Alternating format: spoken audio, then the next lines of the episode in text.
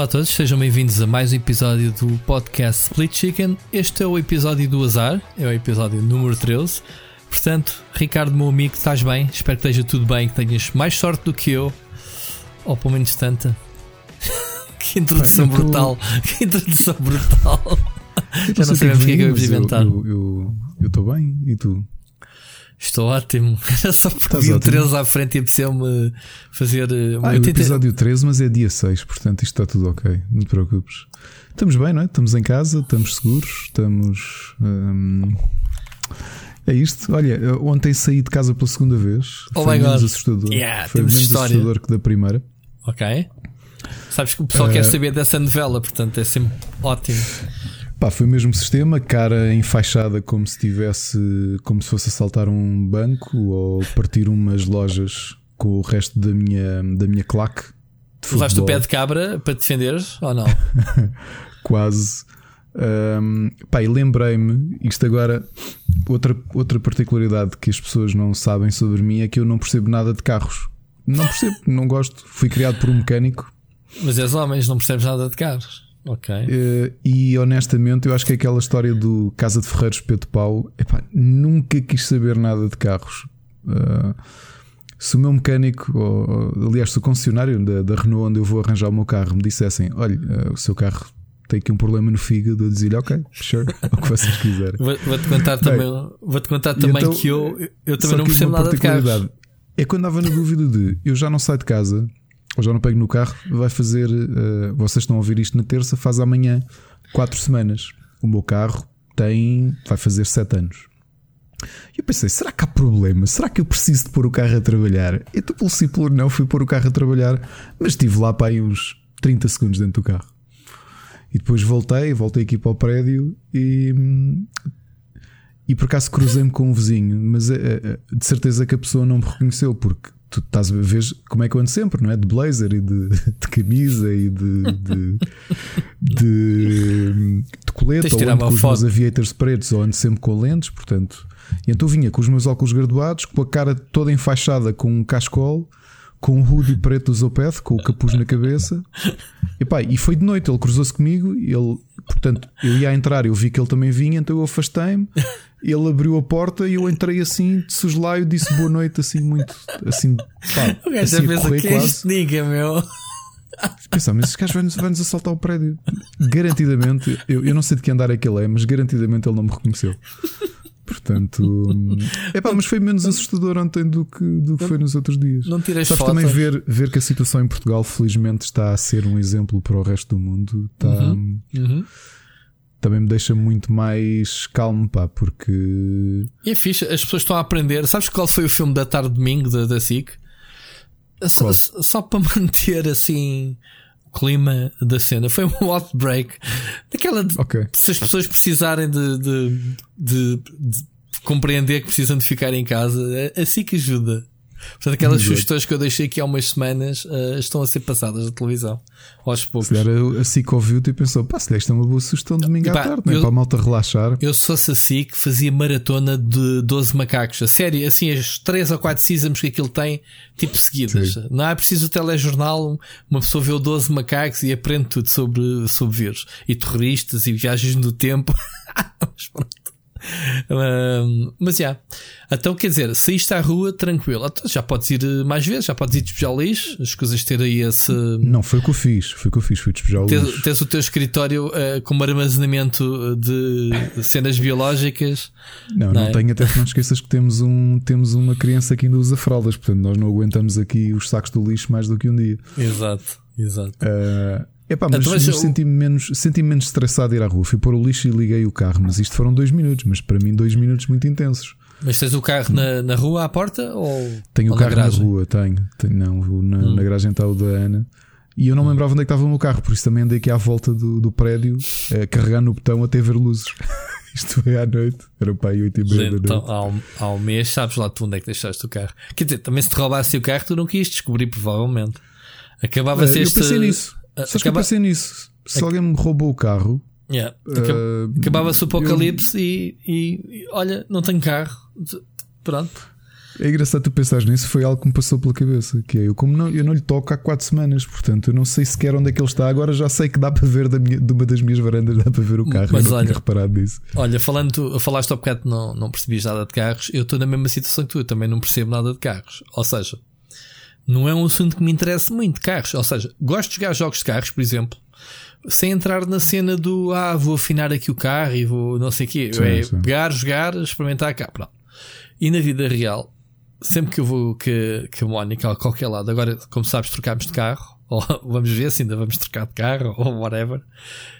Um, quando entramos nos stands, o, pronto, os tipos veem um casal e vêm logo ter comigo, começam a falar comigo. O homem. Sim, sim. Se, yeah, vêm falar comigo e eu calmo, dou um passo atrás e a minha mulher, sim, começa-lhe a fazer perguntas e a falar e não sei o quê. E ela, pois o meu marido não, não percebe muito de carros. então eu, banda constrangido, tipo, no meu canto.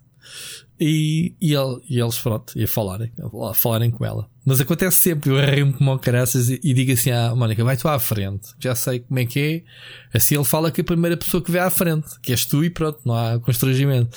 Então, ela mete-se à frente e o gajo vira-se para trás e fala comigo à mesma.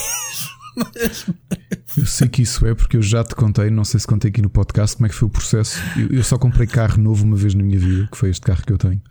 O resto tive sempre carros usados bastante antigos. É, eu como um, eu. E quando fui é comprá-lo, fui à Renault e, e, é o mesmo concessionário onde o meu sogro compra carros. Pá, pá, acho que pá, nos últimos 20 e tal anos ou 30 foi lá que ele comprou os carros dele, então conheciam-no. E eu fui lá, estava a conversar com o vendedor, pá, e o vendedor olhou para mim e começou a ser vendedor de carros. Epá, e olha para ele e disse-lhe só assim: Então, mas o que é que o senhor está a procurar num carro? Eu disse: Olha, quero duas coisas. Quero que o carro seja preto e quero que tenha uh, áudio por USB, se for preciso, ou por Bluetooth áudio. Uh... Exato. São as duas coisas que realmente fazem a diferença.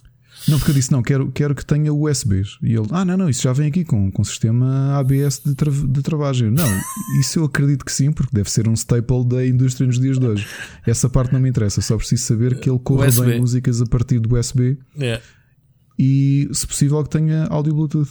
Pá, e ele ficou a olhar para mim, não estou a brincar, ele ficou mesmo tipo. Se calhar nem foi confirmar se sim ou não, né? Não, tanto que ele, ele queria-me vender um, um, um Clio ou um Megane e, eu na altura fazia ainda menos quilómetros do que, do que faço agora. E ele, então quantos quilómetros por, por ano é que o senhor faz? Eu, ah, pá, sei lá, 5 mil. E ele, ah, mas faz 50 mil. E eu, não, não, não, faço 5 mil quilómetros por ano. E ele, yeah, 5 Bem, mil não é nada. O senhor conhece aqui este carro, Dacia? Que agora os taxistas estão a comprar imenso. É um carro assim mais fiável, é ligeiramente mais barato que o Renault. Eu, ok. Entrei num. Foi, Estava lá Sim. preto que ia ser pintado para ser táxi, portanto iam pintar a parte. Iam pintar o quê? Iam pintar verde? É isso? Sim, ah, iam pintar verde não em cima. Não sei se ainda se pinta de verde. Ok. E, e então? Ele, e ele. E ele, o senhor quer conduzi-lo? E eu, não, deixa estar, depois conduzo quando comprar o meu. E, e ficaste com a Dácia? É o teu carro? Não. É exatamente é o meu carro. Comprei-o, fiquei seis meses à espera que viesse, porque havia fila de espera por causa de, de, das praças de táxis que tinham comprado imensos. E como ele tem o mesmo motor que o Renault Clio, a prioridade, obviamente, é tu, para os Renault Clio. Mas como é que tu compraste um táxi, meu? Se quer dizer como que, é que tu, tu, agora podes eh, tirar a licença e, e meteres o teu. Não digo para táxi, mas para Uber. Exato, exato. E então, uh, pronto, a primeira vez que conduzi o, o, meu carro foi literalmente quando vim com ele. Pronto, fiquei a olhar para aquilo. Epá, e já agora também anedótico. Uh, Acho que tinha o carro para aí há 9 ou 10 meses e, e fiquei sem água no, nos guichos do, do para-brisas. E eu assim, fosga-se. Bem, parei numa estação de serviço, ia com a Ana e com, com, com o meu filho mais velho, ia lá na cadeirinha. E pá, saio do carro e depois fiquei assim: Espera, como é que se abre o capô? eu tive de sacar do manual de instruções. Okay. para ver onde é que se abriu o capô. Isso acontece, yeah, acontece que, que não abriste. Eu sabia, meu, sabia lá. Eu, eu acho que já abri uma vez ou duas o capô do meu carro, tenho há seis anos, acho que sim. Porque a água, yeah, tem que se ter água no mija-mija, como costuma dizer, não limpa para-brisas. Porque Mas de resto o carro. precisei de resto. O, o meu não me dá problemas, nunca me deu problemas de motor. Uh, tenho um Cascai já agora. Um, e sim, é mesmo só para meter água ali. Uh, de resto, o que eu precisei.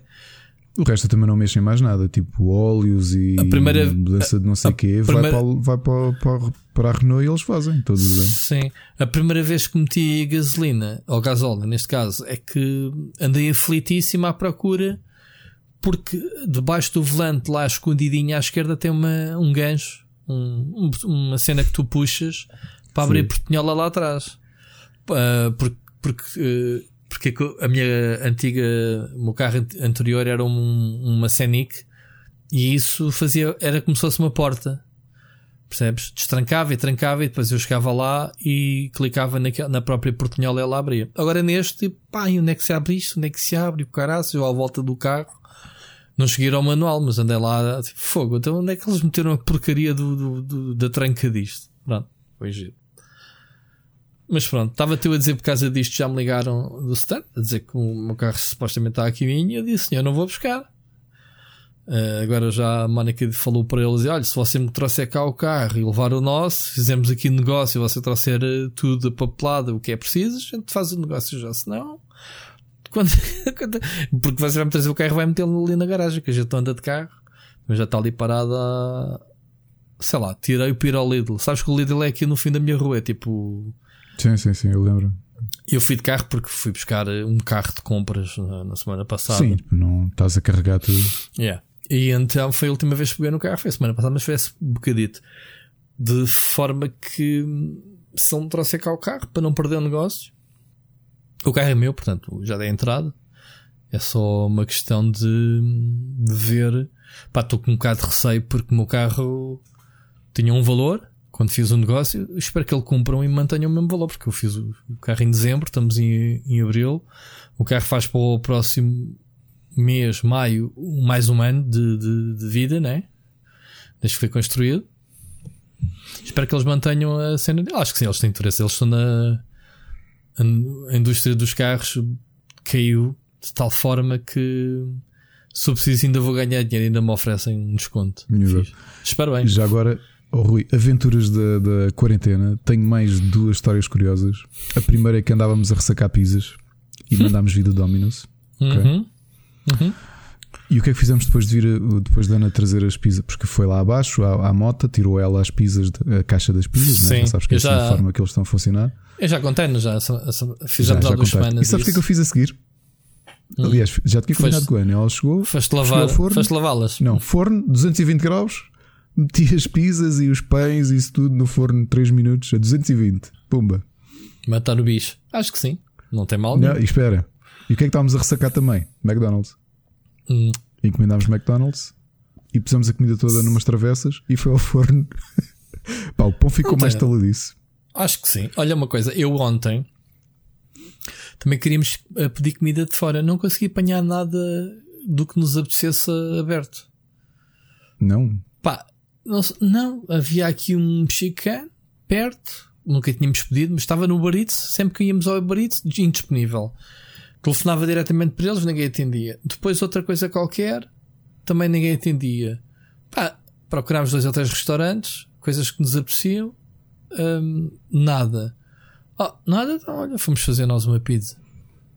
A Ana, por acaso, hoje partilhou comigo que há aqui uns restaurantes na, na- da urbanização que, que estão a entregar comida, até frangos assados, já tem o valor fixo e tudo com a entrega. Sim, há muito Com- restaurante que se adaptou e está, a fazer, e está aberto só para fazer comida para fora. Eu ainda não tive essa sorte. Queria ter feito isso no fim de semana e. Olha, pouco dinheiro, se costuma dizer. Olha, a mas- Mónica- a Mónica fez um pão espetacular Eu este fim de vi, semana vi, também. Vi. Viste a foto? Mas estava pá, eu, estava todo ressacado de McDonald's. Eh, Estava mesmo. Pá, porque eu gosto, eu gosto de McDonald's. Não, não comemos todas as semanas, mas se calhar de 15 em 15 dias comemos. Eu estava já a ressacar. Eu também, por acaso gosto. E então, antes de encomendar Ah. McDonald's, liguei àqueles meus amigos que são, que são biólogos e assim, pá, eh, temperatura e eles, epá, é assim, a partir de 65 graus é quase garantido que mata. E eu, ok, 220 mata de certeza. Siga. E mata os nutrientes todos que, que estejam na comida, mas Eles bem. estavam a rir tanto, tanto, tanto, tanto, Então, pá, tanto. Mas deixaste aquecer o forno assim, ou pá, só ligar? bem. Hã? Deixaste aquecer bem o forno primeiro. Aqueci o, sim, Ok. fiz. A pré-aqueci o forno a 220. Uhum. Quando aquilo ficou prontinho, meti lá a comida dentro. Muito bom. Muito bom. Epá, eu não tenho assim grandes aventuras. Uh, isto tem sido uma rotina pack, pack, pack. Mais, mais competitiva que isto não pode haver. Sério. Olha, já perdi foi a noção de, dos dias. Tipo, ainda anteontem estava, estava ali, estávamos a preparar o almoço e estás a dizer assim, Ana, é para que dia é hoje? Mas não estás a trabalhar? Epá, eu... Estou a trabalhar, sim, mas depois fim de semana já estava naquela se era domingo, se era sábado, se era.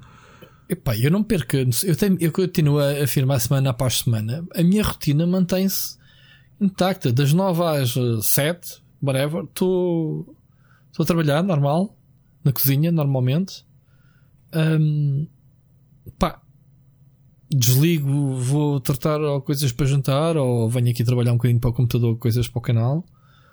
Um, epá, ando nisto, ando nisto. Uh, todos os dias, não tenho notado grande diferença. Só fim de semana é a mesma rotina, sábado de manhã arrumar a casa, ver um filmezinho de pai à tarde, ou assim, não sei. É, não, não ando muito perdido. A única diferença, como eu te disse, é que não saímos para aqueles passeios de fim de semana. Olha, o que isto me deu, eu vou-te admitir. Eu que andava assim um bocado desanimado com videojogos, estou com muito mais pica para jogar. Aliás, eu hoje até queria que o episódio fosse curtinho, que era para ver se eu ia acabar o Will of the Wisps. Disseste isso semana passada. E quando, cada vez que dizes que queres que o episódio seja curtinho e estás-me a mandar embora, é quando deixa de bater recordes. 3 horas, 3 horas, uma que é para aprender. Olha, então é, por acaso também, isto, é? por acaso estou farto de ti também e queria que isto acabasse já, que é para ir jogar ao Animal Crossing. Porque tenho, e já fiz a, já apanhei a fruta do dia, mas acho tu que ainda as tenho. frutas todas? Tudo, estou na suposto. Ok. Sim, eu por acaso Sim. até as flores estava a fazer isto todos os dias, mas depois dá-me um bocado de trabalho. As flores a, nunca a, apanhei. As flores dá dinheiro, já agora? Dão, mas não tanto como a fruta. A fruta dá muito mais dinheiro. Pronto, eu já tenho 3 ou 4 árvores de dinheiro. Ok? Um, o que é que eu quero? Eu quero vender as minhas maçãs, mas calhar, então qual é a tua ilha? Qual é a fruta de origem? Pera. É, é Konami. É o quê? É Maracaté. É, é, Maracaté. é o quê? É pera. É pera? Então ah, temos que combinar. Vou ir vender as minhas maçãs, porque eu não, não vou vender maçãs da minha ilha. Vou vender, as, vou vender as maçãs, que é para ganhar o dinheirito. Eu preciso muito dinheiro, porque a minha casa ainda só tem uma divisão extra. E, opá, eu gajo é muito a querer. Agora quero que eu compre. Eu, quer dizer, abrimos uma obra comunitária para fazer uma, uma rampa lá para, para o monte ninguém lá mete dinheiro. Eu é que tenho que andar lá a meter o dinheiro. Tenho que pagar a minha casa com o gajo que é 300 mil belos, ou lá o quilo, para mais um, para pagar este quarto que tenho agora extra. Então deixa estar ele começar a pedir 780 mil e 1 milhão. Não dá, assim meu, assim não dá, não dá. O meu dinheirinho tenho andado a gastar. Pá, depois todos os dias vou comprar coisas novas lá ao, à loja das bugigangas.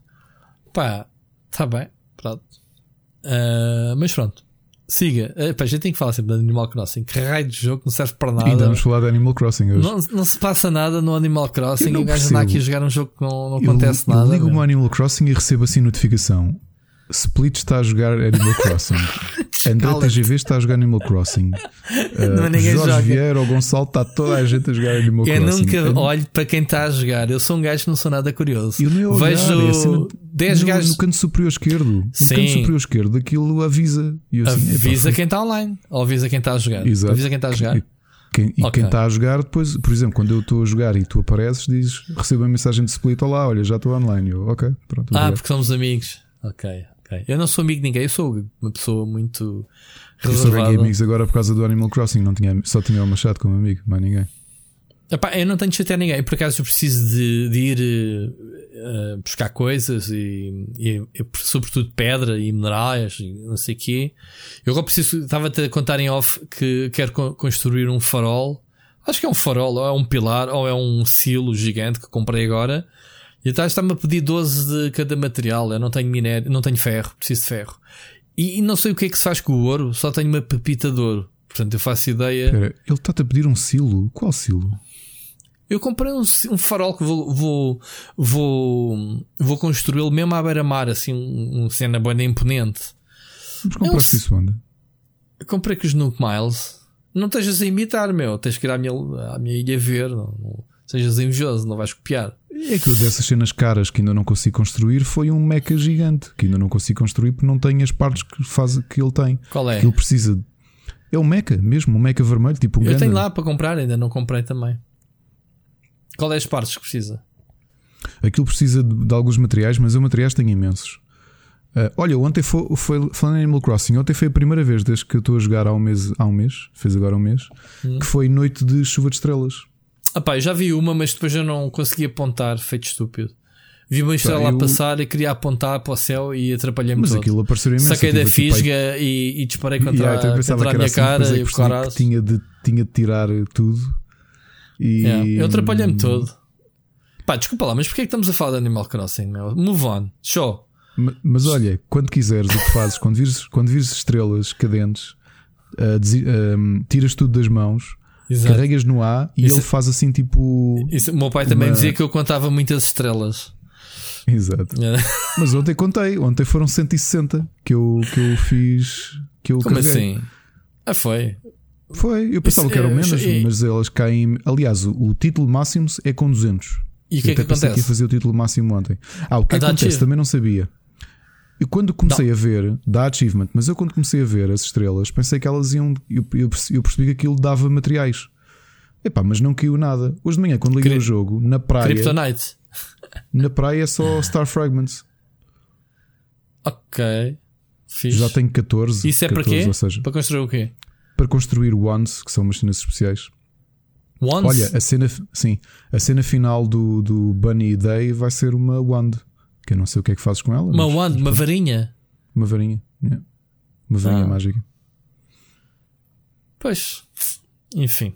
Muito, opa, eu não sei, eu acho que agora falando a sério, o Animal Crossing é um jogo que eu me ligo sem qualquer objetivo. Estou ali no sofá 5, 10 minutos, ou quando eu conto é meia hora, a apanhar lixo, gravetezitos do chão, pedritas, olha uma borboleta, vou atrás dela, olha um peixinho, vou pescar e ando nesta porcaria e passa o tempo.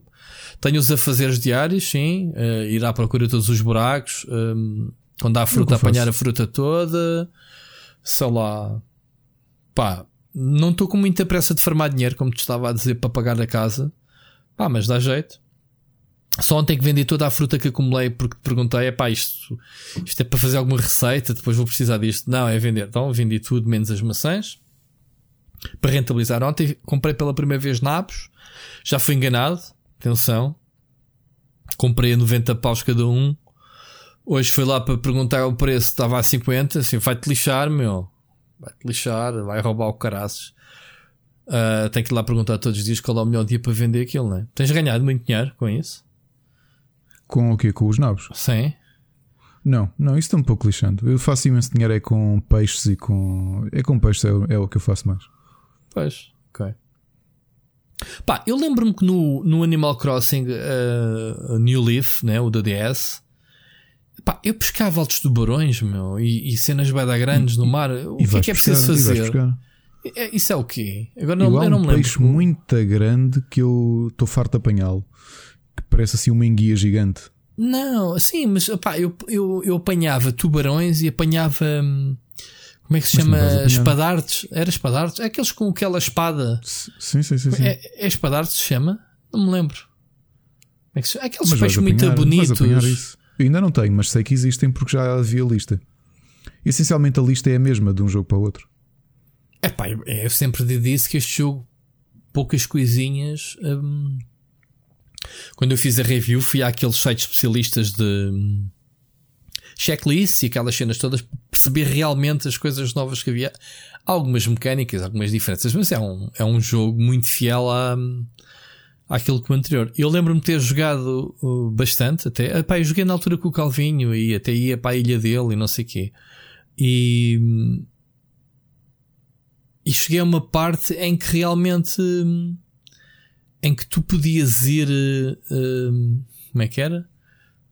Para uma cena comunitária, a cidade, ou o que é que era, onde tu vias casas mesmo brutais. Estás a ver? Eu não, não te sei explicar, já foi há muitos anos, já não me lembro. Mas eh, pá, estou a gostar do pace deste jogo. Este jogo é giro. Uh, não vale a pena estarmos aqui. E novamente, para a fase que estamos, é o jogo que precisamos, é não é? O timing, é. o timing é tudo. Eu, eu, sei que querias falar disto mais tarde, mas foi nem queria falar, mas yeah, Não é disto, a gente não, não é acaba disto. sempre Eu- por falar de Animal Crossing Não, porque é realmente o jogo mais, mais chill que existe e mais. É, e, tu estás a ver a quantidade de celebridades, até o, o, o- Calvin tinha partilhado o Stephen Fry, meu, o grande Stephen Fry que descobriu o Animal Crossing e está tá a jogar, meu. Yeah. É. Um, não, o que eu estou a dizer não é, não é isso, é que esta questão do timing é tudo. Eu, eu há bocado estava a dizer que não fiz uma análise clássica ao remake do Resident Evil. Porque eu comecei a jogar o jogo e, e começou-me a fazer confusão, porque a questão do timing é, é, é metade do segredo da coisa. Se me apetece estar a jogar um jogo que logo nos primeiros minutos tem vídeos a falar de pandemias, de, ah, estamos a ficar sem camas para conseguir albergar toda a gente por causa do vírus, eu olho para aquela porcaria e fico tipo, apetece jogar a isto, meu. Sim, claro, vai jogar o Biohazard que é, yeah, é Biohazard, é um vírus. Pois pronto, Exato, tudo bem, exato. muito bem. Epá, então aí fazemos vamos- já ponto para outra coisa. Vamos fazer ponto para um dos temas, que é o adiamento do Last of Us 2, que era Ah. uma coisa que nós já andávamos aqui a falar na- nos episódios Ok. e foi finalmente confirmado. Qual é que é a razão para ti do adiamento do Last of Us? Eu acho que isto tem a ver com logística, segundo eles disseram. Eles estavam a dizer que não tinha nada a ver com, com problemas. Eles estavam na, ele estava a dizer que estavam na fase final de detecção e correção de bugs. Portanto, o jogo, se nada, normalmente o jogo estaria agora a ir para Gold. Portanto, supostamente, hum, eles adiaram por uma questão logística e uma questão também de respeito ao, ao tema. Porra, estamos a falar de Covid e penso que sim, meu, que a Sony não tem qualquer interesse de marketing em dizer: olha, aqui o Oh. Last of Us 2 é super conhecido, mas o tema é, é vírus, é zombies, não é? Naquele caso até são fungos, não é? Mas é uma pandemia na mesma. É uma pandemia. eh, E eu acho que não é simpático para, para a má língua, hum, não é? O- Isto é, o, o- isto é a minha é interpretação. mais isso. Eu também achava que é mais isso do que outra coisa. Por isso, eu- porque eu quando peguei no Resident Evil e comecei a olhar para ele a pensar assim, eu acho que a Capcom podia ter eh, adiado a coisa. Epá, sinceramente, podia ter adiado o jogo. Dizer assim, ó pessoal, olha, é assim, o jogo está pronto, muitos de vocês estão à espera. Epá, mas achamos que é tão sensível. É como tu, eh, sei lá, no 9-11 lançares a adaptação do Die Hard. Epá, mas, eh, mas lembra-te é uma coisa. meu. Há coisas que o tema é esquisito. Ou lanças o Call of Duty, eh, whatever, no dia do. ou na semana do, do, do 9-11. Epá, não sei, acho que há temas sensíveis e essa sensibilidade Há tem que falar mais têm alto. essa, sen- há, há, há editoras que têm essa sensibilidade com alguns jogos. Eu não sei, eh, temos que olhar também para uma coisa: é que temos, ehm, no caso do Last of Us, ehm, considerando que a Sony não tem assim tantos lançamentos quanto isso, né, para este ano, estamos a falar do último ano da PlayStation 4 exclusivamente, PlayStation 4, né? depois vai, vai continuar a conviver com a PlayStation 5 para o próximo ano, se as coisas se mantiverem. E, e este ano, tirando Ghost of Tsushima e mais um ou outro, hum, não há muitos lançamentos. E este jogo é super importante para este primeiro semestre. Já nem digo sim, semestre, dois semestres, acaba em junho. Este jogo é super importante, não é? Porque isto vai alterar contas. Não deve ter sido em leve. Mas lá está. Não, não, não fazendo esse tipo de ah, devido ao tema e devido ao que está a passar, eles não assumiram isso fica nas entrelinhas, porque é é uma interpretação. Eu não falei nisto nas redes sociais, estou a falar pela primeira vez do que eu penso sobre o Dimento Last of Us 2 aqui contigo. Uh, isto muito sinceramente.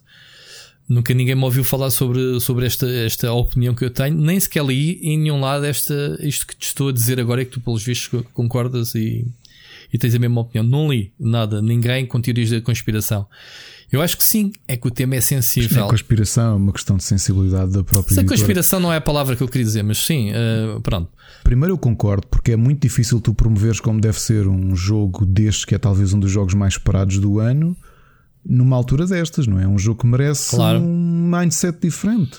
Claro, claro que sim. O jogo por si só, se formos olhar para a comunidade, vende-se. Portanto, hum, eles não precisam estar com muito esforço. Jogo super conhecido, é a sequela do, do jogo do ano em que foi lançado. Hum, agora, é realmente o tema, é, é tudo à volta. Eles deram a entender que, pá, da nossa parte o jogo está fase final, está pronto, estão todos a trabalhar em casa. em teletrabalho. Um, agora acredito que sim, que haja problemas de logística. E para os Estados Unidos, como tu sabes, está um caos aquilo. Um, infelizmente, infelizmente, eu acho que vai piorar. Pronto. Aliás, eu queria também a parte económica ou o, o, o, caos que a própria América é um mercado gigantesco, não é? E eu acho que tu não queres eh, gastar recursos numa altura em que sabes que a América prova provavelmente vai demorar ainda uns meses a conseguir pôr-se em pé. Sim, mas atenção que eh, já li alguns, até podia ter metido aqui para a gente falar li alguns que as consolas estão a vender muito por causa das pessoas ficarem em casa. Portanto, há aqui. Não, isso nós falámos já aqui semana passada Pronto. aos dois. É? Sim, mas, mas, estão mesmo a vender, continuam a vender pois bem. Estão, então. Uh, que significa que tu não vendes consolas, vais querer jogos. E obviamente que é uma altura boa para as editoras lançarem jogos. Este em particular tem esta situação do tema. Em relação ao Resident Evil 2, epá, o jogo é tão virado para o terror, tão virado, ok, os zombies aparecem por causa de um vírus, mas não, não é tão sensível como o Last of Us. Porque o Last of Us hum. uh, salienta o lado humano, que não tem nada a ver com Resident Evil, o lado humano, claro. as relações entre as pessoas, um, ehm, perante, um, ehm, perante um, toda a emergência e toda a situação, como é que as pessoas se transformaram e, querendo ou não, estamos a ver um bocadinho na realidade, o comportamento das pessoas, umas mais civilizadas que outras. Sei lá, ainda aqui há dias vi uma notícia de um, de um tipo que, que em Espanha ou Itália, Itália, penso eu, pá, meteu uma bomba, veio de bicicleta todo mascarado, tipo tu, como tu disseste, e meteu uma bomba e pirou-se. E aquilo explodiu, um estrondo do caraças. Não sei se viste essa notícia. Portanto, eles a dizerem, não, eles a dizerem que mesmo em, em, em, isolamento continua a haver atos de, de violência, pronto, coisas maradas o que é que acontece? Epá, eu não sei se, se por causa do tema. Eu, eu quero considerar que sim. Que é um tema sensível, ao mesmo tempo económico, porque epá, não vamos arriscar um, levar um jogo premium AAA, uh, considerando que as pessoas, uh, quanto muito, vão ter acesso às versões digitais, não é? Isto para o retalho não é fixe. As GameStop estão fechadas, as edições de colecionador provavelmente também não vão chegar à casa das pessoas nas datas. Isto poderia dar aqui algumas consequências. Epá, depois estamos a falar de uma crise que, vá lá, até as coisas voltarem à normalidade, como tu dizes, economicamente não tão cedo, mas se calhar daqui a um mês, uh, mês, dois meses, uh, pá, provavelmente meados de maio, as pessoas já começam a começar a, a fazer a sua vida. Ainda hoje li, li vi no telejornal que a Áustria já, já para a semana já vai uh, começar a abrir uh, outra vez o negócio. Pronto, há países que foram mais um, Mas a Áustria foram... também não é exemplo, porque tu repara, a Áustria Sim, ali a tentar. A Áustria, a Áustria... tem um comportamento como Portugal. Adiantou-se cedo, eles dizem que tem, são os maiores. Mas, por exemplo, a Suécia e a Dinamarca anunciaram hoje que se calhar estavam errados. Sim, mas é? em quê? Porque eles não fecharam nada. Pronto, e agora se calhar levam, levam com a porrada toda de uma vez, não é? Pronto. Não sei isto ainda é muito cedo para fazermos eh, contas à vida, como se costuma dizer. Eu espero que a nossa situação pessoal, em meados de maio, provavelmente, eles ainda dizem que no fim de abril é onde é que vai bater bem. Vamos ver se com estes números hum, estamos só a adiar, não é? Ou ou quando é que vamos receber o pico? Pronto, não, não, vamos falar outra vez do, do, do Corona. Mas, não, isto... epa, mas já agora para te dizer, nós já dissemos isto no início. Eu acredito que até já devemos ter atingido. A coisa parece estar a estabilizar. Um, sabes que parte do facto de eu até me sentir bem é reparar que não só ver que o resto do mundo está a olhar para Portugal a dizer yeah, aqueles tipos fizeram qualquer coisa bem. Um, Bora lá todos para Portugal. Como há uma coisa, não sei se foste tu que me disseste. Um, foi outro amigo meu qualquer. Uh, sei que estive a conversar sobre isto este fim de semana com um amigo que não por acaso acha que Portugal. Não, não, não. Houve alguém que me disse antes e eu referi isto no fim de semana. Alguém hum. que me hum. dizia que é possível, e eu, eu sou capaz de acreditar nisso, que Portugal, a médio prazo, até pode ganhar muito do ponto de vista do turismo com isso. Sabes porquê? Porque, infelizmente, vai haver um grande preconceito com a Itália. Sabes? E a Itália e acaba por ser o país da Europa com, com o maior número de turistas, não é? E se calhar, para, para a boa publicidade que Portugal tem tido, até o Turismo de Portugal reagiu muito bem. Não sei se soubeste, mas houve um vídeo que o Turismo de Portugal fez para, para, para o estrangeiro em inglês a dizer neste momento estamos a fechar tudo para que possamos voltar a abrir o mais cedo possível para vos receber. E uhum. mais estas notícias todas que tu tens tido de Portugal estar a ser um exemplo. Ainda hoje saiu, não, não sabia, mas houve um ranking um, internacional de qual é que era o, quais eram os líderes um, de governo que estavam a, a, agir melhor. E o António Costa aparecia em número 1. Um, à frente de, de pá, sei lá, da Merkel e afins. Sim, mas o António Costa foi porque também teve aquela tirada contra, contra os holandeses um, que caiu bem, não é? E depois teve logo ali o, o apoio da Espanha, não sei o quê. Mas pronto, no contexto geral, eu concordo com o que estás a dizer. Um, mas, mas, mas assim, o, o Ricardo está perdido. Isso aí é, mas, é garantido sim, nós não saímos. Sim, sim, não, Ricardo. Em, mas o, de casa. Mas, oh, oh, Ricardo, o problema não é o vírus. Meu. Isto o vírus a gente tem que o enfrentar com as armas que tem e toca a todos no mundo. O problema depois é quem é que recupera mais rapidamente desta crise. Epá, e Portugal claro. não foi super-homem há 12 anos atrás quando caímos na crise. Portanto, fomos de, levámos uma porrada, todos nós. Verdade. Eu senti Verdade. na pele. Pronto, Rui, e claro não é que eu esteja a ter um déjà vu, mas ao mesmo tranquilo. tempo até foi dos países que mais recuperou comparando com outros. Repara que nós certo. para o nosso segundo ano de excedente orçamental, ou seja, as coisas certo. estavam a entrar na linha mas a, e, pá, e vamos ver custo? se entram na linha. A que custo? Quando tiveste ali pá, a troika acima de ti, tivemos que. Percebes? Sim, mas depois, depois a coisa recuperou-se Claro, sem, claro. Epá, mas depois também a mudança ver. do governo fez bem e começámos a ter um. a abrir o país para as tecnologias, a, o turismo. Tornou-se Portugal de repente uma um, a meca do turismo, não é? Nos últimos anos têm sido os locais escolhidos, mas o turismo neste momento, este negócio foi tudo por água abaixo por causa do vírus. Atenção. Todos, Portugal também. Se Portugal está Sim, dependente alguns, do turismo. Por exemplo, vi também a questão dos eventos. Já agora, meus caros, a aposta que eu tinha feito aqui convosco já, yeah, yeah. já terminou e não é culpa minha. Portanto, o Rock in Rio passou para 2021. Yeah. Yeah, grande treta. Uh, só fiquei triste porque pensei logo em ti na, na, na, na aposta. Uh, Portanto, só para dizer que eu, eu e, e, com isto tudo eu também não sei se há se o, se o King Diamond veio cá nesse dia. ok. Vamos ver. Para eles virem cá, os aeroportos têm que abrir e os aeroportos estão fechados neste momento. Vamos ver. Bom, falando a sério, temos que nos pôr bons, temos é, que iluminar. Vi completamente sem querer, isto parece aquelas coisas de propósito. Como eu tenho aqui um dos monitores com o Facebook, caiu neste momento no update da, da, do mural que um dos membros do, dos Duran Duran uh, está com Covid. Está com Covid. Sim, também já, já vi essa notícia hoje. Olha, então para não fugir, já que queres continuar a falar sobre o Covid, bora lá falar do Covid numa circunstância muito interessante que é um, o que é que os videojogos estão a fazer, uh, não é? Para, em relação ao Covid.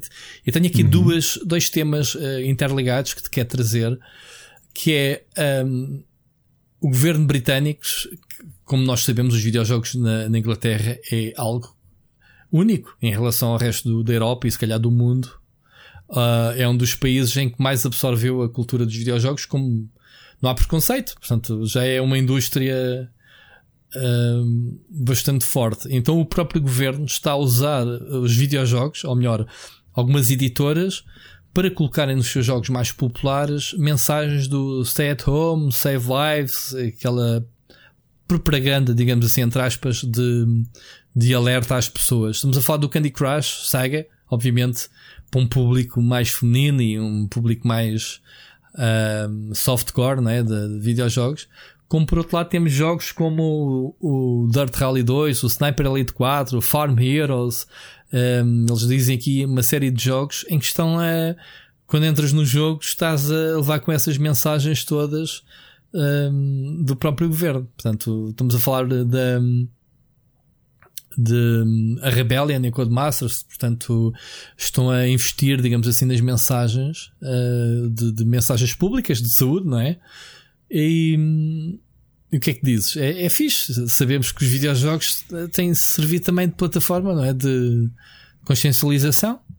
Claro, nós já semana passada tínhamos falado da questão do OMS e nem de propósito a Maria João Andrade voltou à escrita hum. que isto a, a a quarentena tem as coisas. Eu acho que a malta andou um bocado a bater mal, que foi o meu caso nas primeiras semanas, mas neste momento acho que está muita gente a, sei lá, a investir o seu tempo para voltar, sei lá, no caso da Maria João a escrever, também fez um vídeo, e, a, e o regresso dela à escrita do Rubber foi precisamente da, da perspectiva dela enquanto profissional de saúde mental da, da OMS, estar a apostar muito uh, para o pessoal usem os videojogos como forma. Aliás, é um dos conselhos da OMS.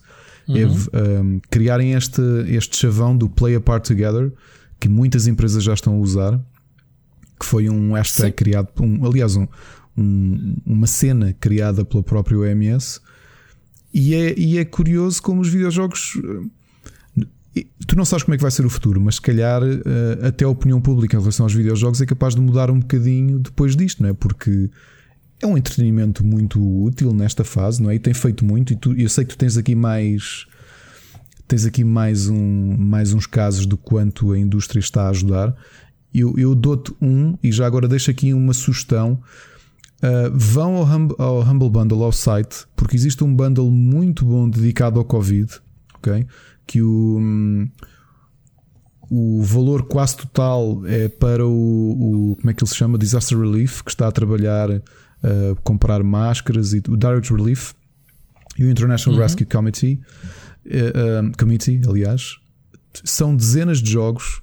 Estamos a falar de Hollow Knight, Undertale, Into the Breach, The Witness, uh, Super Hot, uma série de jogos geniais, ok?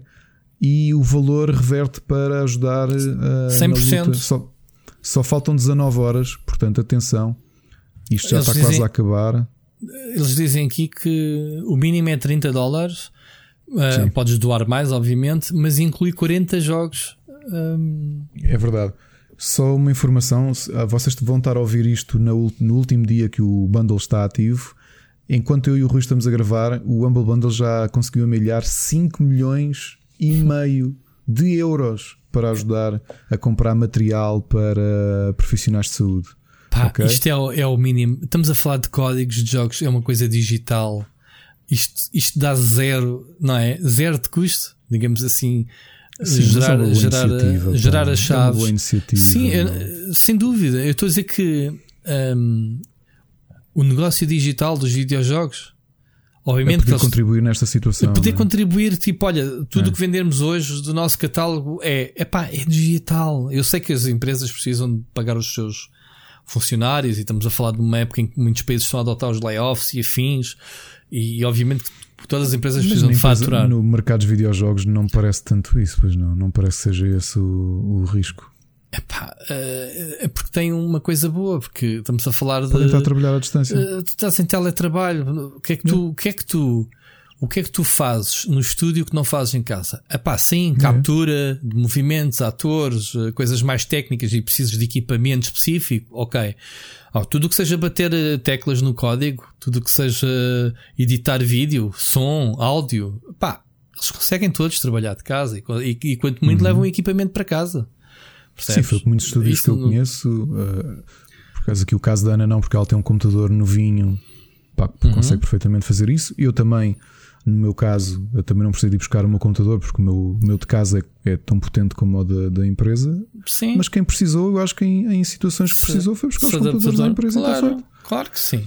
Pronto, e, em relação a isso dos fundos, há aqui uma lista gigante de o Games Industry Biz um, pá, uh, colocou uma lista de diversas entidades, de diversas editoras e empresas ligadas aos videojogos, uh, que estão também a. Todos eles a agariar dinheiro. Uh, por exemplo, a CCP Games da, do EVE Online já. Uhum. Um, também já fez uma. Já fez 600 mil dólares de uma cena que é o Plex for Good. Uh, percebes? Eles, uh, eles têm andado a suportar outras causas, não é exclusiva. Há, há pessoal que, que, fazia já campanhas para outras causas que obviamente agora esta é mais urgente. Mas outras empresas, a CD Projekt, por exemplo, um, eles dizem aqui que já doaram um, 950 mil, portanto, um milhão de dólares para organizações de luta contra o Covid, por exemplo, estás a ver? Mas tens uh, com o Humble Bundle, como tu disseste, o I Got Games tem um, 500 mil sei lá, aqui ali meio milhão, um milhão, meio milhão, um milhão, isto é muito dinheiro. E, e, muita gente a oferecer jogos também para, para potenciar a malta a querer ficar em casa. Epá, acho Sim. que é muita coisa boa a ser feita. Muitos artistas a dar concertos uh, ao vi, uh, através de digital. Uhum, uhum. Uh, epá, não sei, muitos livros a serem oferecidos em digital para a malta ler. Eu acho que é, tu, é, muito fácil e tu notas isso. E, e, não sei se é uma característica portuguesa ou não. Eu acho que nós temos aquela coisa de nós movimentamos muito a falar mal. Nós um, rapidamente Mas, apontamos gente... os casos maus e, e, até olhamos para nós a pensar que é tudo mau. E, e, e eu estava a ver nesta situação até de, de, reconhecimento que o resto do mundo está a ter para Portugal, não é? dizer, pá, repara, não foi só o governo a agir bem, foi o próprio país. Antes do governo implementar algumas medidas, já o povo tinha decidido fazer isso, estás a perceber? Uhum. E, e, acho que nós às vezes custa-nos tanto olhar para as coisas boas e para o que é bem feito. Um, que se calhar isso é que merecia um bocadinho mais de, de, de, tempo de antena, estás a ver? Não é, não é o tipo que está infectado e que foge e, e, e vai e anda a polícia atrás dele. E pá, pronto, isso é uma notícia, mas se calhar também merecia atenção o, outros casos, percebes? Tipo, as empresas que estão a contribuir, as empresas que mudaram o seu sistema de produção para produzir coisas para ajudar os hospitais. Yeah. Um, Tens a Tesla, por exemplo, como nós. Tá, a Tesla, a te... exato está a usar uh, uh, componentes dos carros uh, na sua linha de montagem para fazer fazer máscaras não, e, e, afins. Eu não sei como é que é nos outros clubes, mas o Sporting organizou uma bolsa de voluntários por, por conselho para que hum, não sei como é que atletas sei. que andem andem a entregar, eh, façam as compras por pessoas eh, que não precisam, que não podem sair de casa ou que não devem. Posso dizer que aqueles clubes mais pobres estão a fazer layoffs, como, como o Barcelona, não sei se só viste. Estão... Não, epá, não estou a dizer essa parte, estou a dizer mesmo de os clubes de futebol têm coisas boas e têm coisas más. Uma coisa boa é que movimentam muita gente. Eu não sei, por exemplo, que é, como é que o Benfica tem estado, que é que o Benfica tem estado a fazer, mas acredito também deve ter. Pá, tem muitos adeptos, é fácil movimentar a boa vontade das pessoas. Já Vejo pelo Sporting porque já é fizeram, o clube, é o clube que eu sei Já fizeram qualquer coisa, mas eu tenho estado tão a leste do futebol. A única coisa que eu vi nestes dias foi o Barcelona, que é um dos clubes mais poderosos do mundo, uh, a dizer que estão super aflitos para pagar ordenados e que já fizeram layoffs. Portanto, Pá, quando tu pagas não sei quantos milhões por mês, ou que tu, a tua equipa custa de 100 milhões por mês, ou qualquer coisa. Reduziram, mas reduziram os ordenados a. Reduziram os ordenados aos jogadores e tudo. E foi, o Barcelona foi dos poucos clubes em que os jogadores disseram: Oh, aí agora, agora eu vou-me reduzir o ordenado, queres ver? Pá, tens tipo os ventos, o Ronaldo foi o primeiro a dizer: Não, man, cortem lá o meu ordenado, os outros foram atrás. Depois o Ronaldo ofereceu computadores mega a todos os jogadores da equipa para estarem todos ligados online, estás a ver? Cenas assim. Uh, uh, ok, os jogadores não precisam de computadores do Ronaldo, do Ronaldo mas estou a dizer a, a cena do atitude. oferecer. É tipo, tomem lá, sim, sim. fiquem em casa, a atitude, certo? Um, tens, tens sempre os dois lados. Ainda, ainda aqui falando dos jogos, a Riot, os próprios fundadores da empresa deram cada um do seu bolso 500 milhões, 500 milhões, desculpa, 500 mil dólares. Uhum. Levantaram um milhão e meio Riot Games só para suportar uh, o Covid em Los Angeles. É engraçado ver, o Take 2 está, está a oferecer 5% uh, eh, dos, dos uh, tudo que, que for vendido online, digamos assim, o GTA online, o Red Dead online, mais os jogos de esporte e não sei o quê, tudo que for uh, vendido, eles 5% vai, pá, estamos a falar da Rockstar, fatura muito não é? Que tu fatura muito, isto 5% pode não parecer nada, mas aquilo que eles faturam é com certeza muito dinheiro. Uh, muito dinheiro, não é? Enfim, mesmo a Twitch, a Twitch tem, tem uh, também uh, apoiou um evento, uma stream, onde foram levantados 2,77 milhões de dólares para, para, esta, para estas causas. a Ubisoft também já, já ofereceu, enfim, um, até o Ninja, a gente fala mal dos youtubers e dos streamers, uh, também ofereceu, neste caso, 150 mil. Pronto, vamos falar que se calhar não, não lhes faz falta nenhuma, né? Este dinheiro. Eles que faturam tanto. Mas, é todos, tudo, tudo é bom. Eu não sei se o problema é falta de dinheiro, não, Ricardo. É, não se fala tanto na. Ok, porque este dinheiro vai-se buscar a algum lado, tem que se ir buscar, não é? A cena é a produção. É, tu tens dinheiro e não sabes onde é que há de comprar as coisas porque não, não sabes quem é que está a fazer, não é? Há muita procura, não é? De, os ventiladores, as, não é? Pois não, realmente não sei qual é que é o problema base, mas. Hum, Estou a falar que sei, isto não, é um, que... não é um problema como em África, que há fome e é preciso. Percebes? Uh, isto é um Sim, outro tipo de problema. Isto precisas de coisas. Mesmo, sim, mesmo as coisas que a malta começou a publicar, começaram a partilhar muitas notícias de, do sul de Itália, de correrem mensagens de. De malta a querer organizar-se para ir assaltar supermercados. Aquilo precisa de um contexto. O contexto daquilo, obviamente que há problemas económicos, mas o, o eu depois li um artigo do, do, do The Atlantic a explicar isso. O problema ali é que é uma zona altamente dominada por máfia. Máfia essa que numa fase destas fez, viu de crescer muito o seu volume de negócio, ilegal, obviamente, não é? E, há muita gente que são que vive no crime naquela zona, percebes? Ou trabalha em coisas ilegais e pá, nesta fase não há apoios financeiros. Tu, se tu se claro. ilegal, claro. não vais pedir ao governo, olha, já agora subsídio de desemprego. Não, não fazes nada Mas disso. Aten não. Atenção, não, não, não, não quero que me interpretem mal. O que eu disse não é uma questão de monetária. Estamos a falar que este suporte monetário, pá, não sei para que pessoas é que se destinam, ou para empresas, ou eu estou a falar é isto não é o Team Hospital, tu não é, ah, tenho dinheiro, vou comprar três médicos e puf. Tu precisas sim. de pessoas, precisas, percebes? Sim, sim, e isso o dinheiro não paga, é isso que eu quero dizer. Eh, esse tipo de pá, eu tenho dinheiro e preciso de 500 ventiladores. Ok, mas não há ninguém. As fábricas não conseguem dar vazão a. Percebes? Não conseguem produzir para tanta procura. É isto que eu estou a dizer. Uh, obviamente que quando vemos a Tesla a mudar e outras fábricas a mudarem, e em Portugal vê-se muito impressão 3D, não sei o quê, a mudarem o seu negócio, aquilo que fabricam, para começarem a fabricar aquilo que é necessário e o próprio governo português tem pedido às empresas para se adaptarem. Pá, ainda aqui há dias, oh, tens não, este fim de semana vimos um, uh, um sapateiro, um designer qualquer que vende sapatos e o gajo pegou nas mulherzinhas todas e agora estamos a fabricar máscaras e oferecê-las, nem sequer está a vendê-las. O homem sim, está a deixar de vender os sapatos para fazer máscaras para os hospitais. Sim, eu também vi, tenho um amigo que é professor, professor, hum, do, professor de, de, de Alina Malveira e ele tem especializado pelo país todo a dar formação em 3D que é o Artur Coelho, e ele juntou-se com uma série de professores de, de, de, informática e tecnologias e andam a pagar do bolso deles a fazer viseiras. Yep. Parte em 3D e com o resto em, em acetato. Vão comprar os materiais e ele, ele estava a mostrar foto dele, a mãe e a, e a mulher. Uh, no fim de semana passaram sentados na sala a fazer aquelas viseiras. Uhum.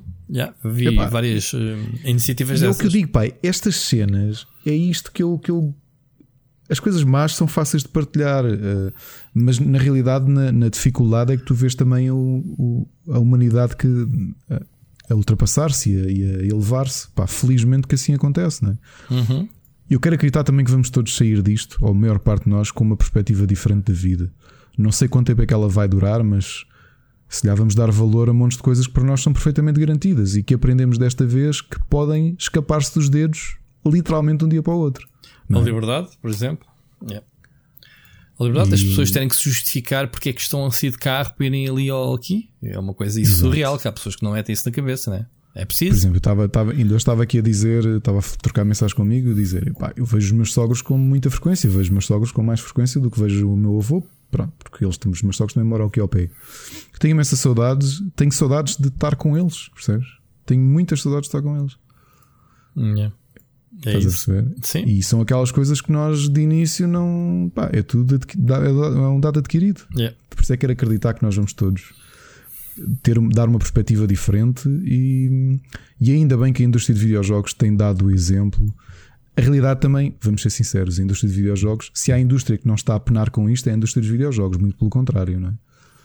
Um, Epá, pois, um, não está, não está, está nem, nem, nem, de perto nem de longe, né? Que é uma indústria que já se adaptou digital afetada ficou com isto e, e é capaz de ter sido dependente do, do fator físico. O Steam que o diga, okay, compras as consolas, é que o diga, bateu recordes com o Animal Crossing. Se, um, se não tivesse a facilidade com que tens pá, de as consolas esse digo, entretenimento é? por digital, que nós conhecemos do retalho dizer que não ias à FNAC comprar porque as lojas estão fechadas, entendes? Olha, saiu agora o Resident Evil, saiu agora o Animal Crossing.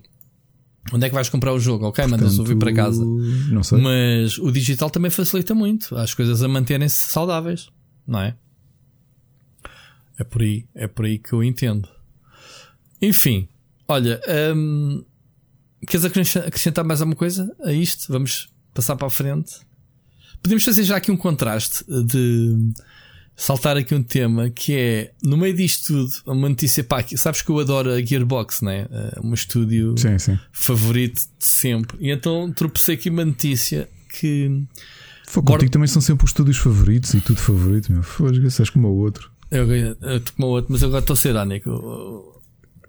estou irónico porque é ao contrário. A Gearbox é a minha. É isto, isto eu sou muito coerente. É sempre, sempre disse que era a minha, o meu ódio de estimação que eu tenho desta, desta editora mais, mais, uh, mais propriamente o Randy Pitchford. Sim. Há duas ou três pessoas nesta indústria que eu, sinceramente, epá, nem pintadas de amarelo. O Randy Pitchford eu já ouvi ao vivo e é um canastrão. Com, com... é um canastrão mesmo, não há, não há palavras. Foi na casa de banho que o viste? Hum? Foi na casa de banho. Onde é que eu vi? Não, não vi na casa de banho, na... felizmente. Uh, viu a mandar um beat tight à Insomniac quando opa, foi no, se não me engano, pessoas tantas já não sabem onde é que assistiu às coisas em que evento, mas eu acho que foi no, no PAX East.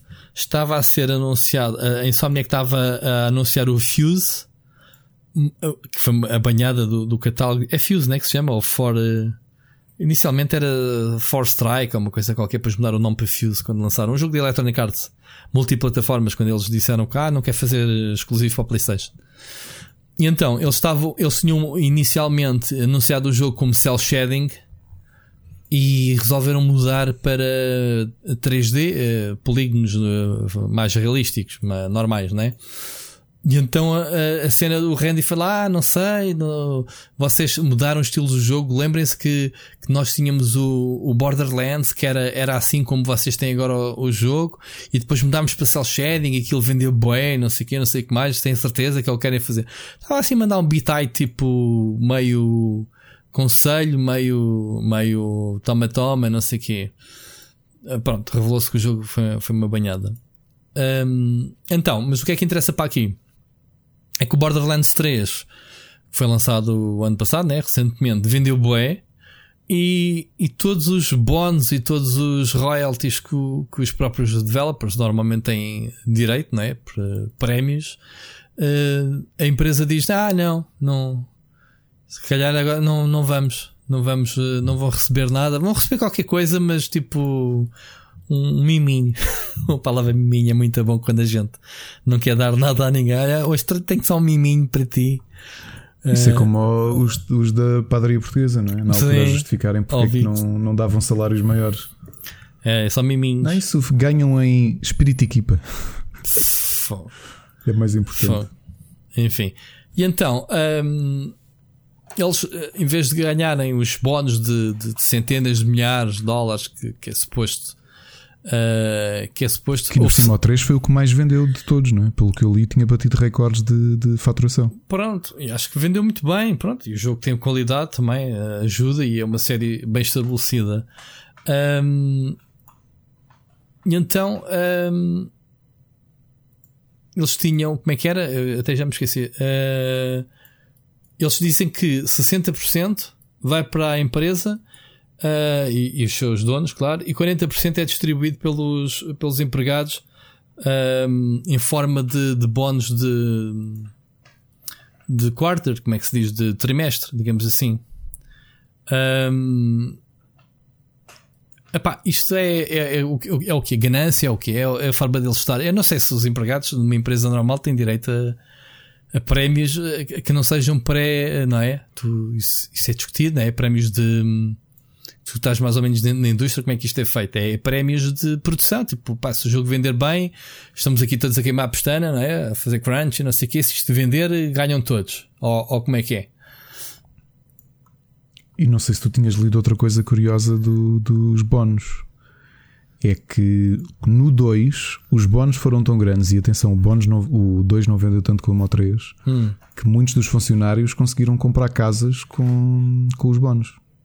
Ah, então foram mal, foram mal habituados e agora. Hum, eu não li isto tudo, estava aqui a ver isto na, no Kotaku. Não foi e... isso, foi, foi isso, foi que, que eles estavam a contar. Agora a minha questão é que isto de certeza que nada, nada está em contrato. Isto era um miminho, lá está a palavra miminho, que a empresa dava, não é? Uhum. Para fazer a malta correr e fazer a malta trabalhar que nem os malucos. Uh. E agora, como é que resolves isto? É que não há nada para pedir. Realmente o tipo está naquela posição de olha, se não estás contente, põe-te a andar.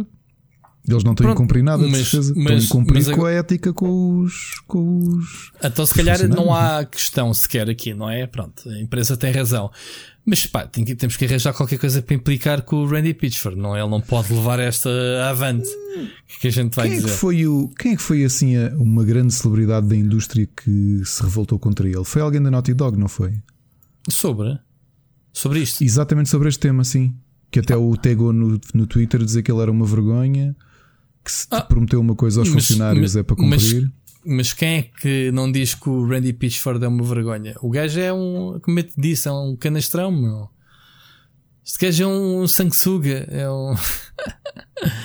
só, só há um tipo pior que ele para mim nesta indústria, mas uh, então. nem vou dizer o nome, não, não, não quero saber.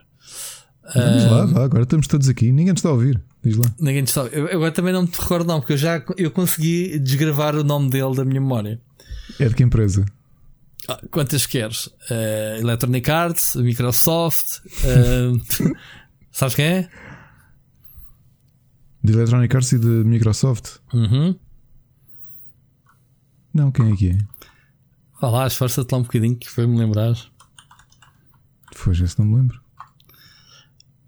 Pá, eu vou dizer que ele foi o causador de, de, de quando passou pela Electronic Arts fechar empresas como a Origin, por exemplo. Não? Não. O Dom Metric, caraças, esse, esse merdoso, meu. ok. O Dom Metric é um abutre, é o maior abutre. Deste, é, ainda é pior que o Randy Pitchford. É o pior abutre que existe. Ele teve, ele, ele, ele era, ele é de, ele começou na indústria com uma, um estúdio chamado Distinctive, Distinctive, que depois se tornou Electronic Arts Vancouver quando a Electronic Arts uh, as comprou. Eles, um, ou melhor, uh, transformaram-na em Electronic Arts eh, Canadá, ok? Uh, eles foram eles que criaram um, a série de carros, o Test Drive, ok? Ok. Depois foram comprados pela Electronic Arts. Este gajo foi subindo a pulso na Electronic Arts até se tornar Big Boss daquela cena toda. Big Boss não, uh, chegou a ser presidente já mais recentemente, mas lá dentro foi criando atritos com os vários estúdios, uh, com como é que se chama o uh, Lord British, The Origin. Sim, Chocou com ele. Isto é uma história muito grande. Isto, isto, dava, isto dava um, eu tenho isso escrito num, numa história que um dia quero, quero fazer vídeo disso. Ele chocou com vários estúdios e, e, então, eh, quando saiu o último online, foi uma cena, é considerado um dos primeiros MMOs, se não o pai os MMOs em que o gajo disse: Essa é porcaria, não. Que é isso? Jogo online, alguém joga online, jogos online, essa, essa treta, não sei o quê. Houve ali um fim que pede o caraças, mas pronto, uh, dado que o jogo estava avançado na produção, não sei o quê, vá, lançam lá isso. E lançaram o último online, que se tornou um absurdo. Uh, um sucesso do caraças, uma cena completamente inovadora para a altura, baseado numa série muito conhecida, que era a última, né? era de RPGs. Houve que 8, 9 episódios, né? O última 9, whatever. E então o gajo passado um ano do sucesso daquilo queria fazer o último online 2.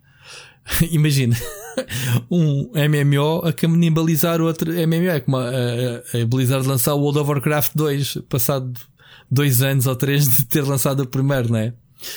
O primeiro e único neste caso. E então o gajo tinha assim essas ideias. Depois já não queria lançar o primeiro e depois estava obrigado a fazer o 2. Uh, enfim, esse gajo é um boot. Depois o gajo foi para a Microsoft para a divisão Xbox. Uh, pá, para mim nunca fez nada de, de, para esta indústria. Enfim, depois foi para a Zinga, acho eu. E também acho que não fez lá nada. Epá, andou a saltitar entre cargos de topo. Uh, de topo. Derretendo o que podia. E agora não sei o que é que o gajo faz. E sinceramente não quer saber. Mas pronto. Dois nomes da indústria que eu adoro mas ao contrário, Dom Metric e o nosso amigo Randy Pitchford. Vale? Mas aqui a questão, eu percebo que a gente esteja indignado, mas a postura dele é notoriamente de alguém que não está a fazer nada de ilegal ou, é apenas ser uma besta, que é tu estás ah. habituado e yeah. naturalmente a tua empresa sabe que recebes um bónus, não é? Que não está no teu. É um, é um, é um, é um mimo, chamemos-lhe assim. É algo hum, adicional que te dão para, para, sei lá, como estímulo, como para tu te sentires entusiasmado a trabalhar e a dar o litro. Só que isto é um bocado lixado, não é? Porque o jogo já saiu, já faturou mais do que os outros todos e de repente o patrão diz: Ah, olha, estás a ver aquela coisa que te fez sentir entusiasmado porque ias receber se calhar aquilo que não recebes num ano, ou em dois, ou em três. Uh... não vai acontecer, mas depois o gajo acrescenta dizendo: é pá, olha, não estás contente, podes sair. Yeah. É pá, é uma atitude de besta, como, como estás a dizer. É uma, uma besta autêntica este gajo. Um, mas pronto, eh, não há notícia, é assim que as empresas funcionam, portanto. Um, ele estava a dizer que mesmo assim, uh, desde que este programa, né? Programa Sim. de talentos, que eles próprios introduziram internamente, já distribuíram mais de 100 milhões de bónus de royalties, um, mais que aquilo que tradicionalmente se pratica na indústria. Epá, eu não acredito que estes senhores sejam completamente mãos largas. Muito provavelmente. Lembra-te que. Não sei se foi na Gearbox, não quero agora estar a inventar, que houve casos de burnout e daquelas cenas de. de. Estas cenas de, de, de crunch, não é? Não tenho a certeza se eles não eram uma das empresas. Pá, sinceramente, não, não me lembro. Mas, de qualquer forma, costuma-se dizer: Ok, Borderlands 3 está feito, um, faturaste, está arrumado. E agora ao próximo? Como é que vais dizer à equipa que vem a seguir, sejam lá quem for: Olha, pessoal, motinhas, bora lá aqui arregaçar as manhas, man, a gente tem que pôr este jogo na rua que isto vai. O que é que tu vais dizer à, à malta? Dizer, ya, ya, ya, é mais um. Tipo, estar aqui a trabalhar e matar-me a esfolar e depois não há, não há bónus. Obviamente, qualquer empresa, qualquer empregado se tu no ano recebes um aumento, obviamente no ano seguinte estás na expectativa se vai ser aumentado outra vez ou não. Isto é assim claro. que funciona a vida. Ah, eu sou assim, nas empresas por onde passei.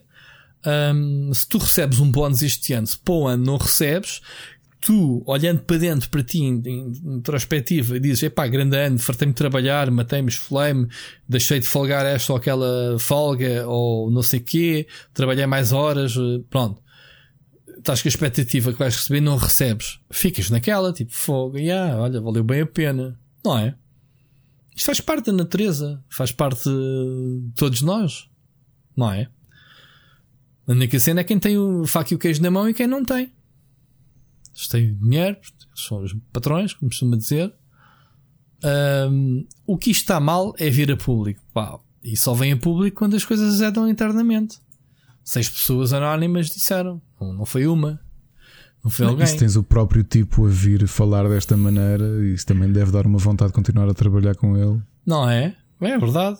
Já, já quando foi Borderlands 3, houve problemas com toda a gente. Houve problemas com o ator, com. Como é que se chama o que faz no Joel? O. O. Espera, Nolan North? Não, o outro. Não, o. Ai, o loiro, o, o, o que entra no Death Stranding, deu uma branca. Olha. Pronto, bebam um shot. É isso, pessoal, bebam, bebam uma, vá. Um, ele, ele era uma personagem que foi abortado, ele diz que não chegaram a um acordo, não sei o quê, eh, mas acho que o gajo foi muito mal. Eh, foi muito maltratado em termos de, de abordagem, estás a ver? E mesmo a voz do, do Claptrap era, era uma. Nem sequer era de um ator, era de um funcionário qualquer da empresa também se zangou com ele. Era um, era um tipo das finanças, um gajo qualquer eh, que não tem nada a ver com programação, mas que tinha uma voz engraçada e foi ele que fez a voz. E que também ficou de fora e porque houve, houve chatices lá dentro. Portanto, eles voltam e meia têm as histórias de, do pessoal todo se, se chatear nesta empresa. Pá, e é assim mesmo, é uma empresa como eu sempre chamei, uma empresa de mercenários. Estou farto de falar que Gearbox é, é, é, é mercenários, é licenças, pá, foram comprar a porcaria do Homeworld para fazer o quê? Uh, percebes? Fizeram um Alien uh, Colonial Marines, que é aquilo? E depois, quando aquilo arrebentou, disseram: Ah, afinal, não fomos nós que fizemos o jogo, nós entregámos isso a, a uma produtorazinha. Tipo, a sério? Tratas assim licenças como um Alien? Não é? Pá, é, para mim, esta empresa é, é, Estão lá, estão associados a grandes jogos que eu não percebo porquê, ainda nesta vida toda. Uh, começando logo por. Uh, pelo Blue Shift, que foi a primeira expansão do. ou a primeira ou a segunda expansão do, do Half-Life. Um, desde aí, portanto, sei que o Randy Pitchford vem dessa escola, assim, do, da, da Valve e não sei o quê.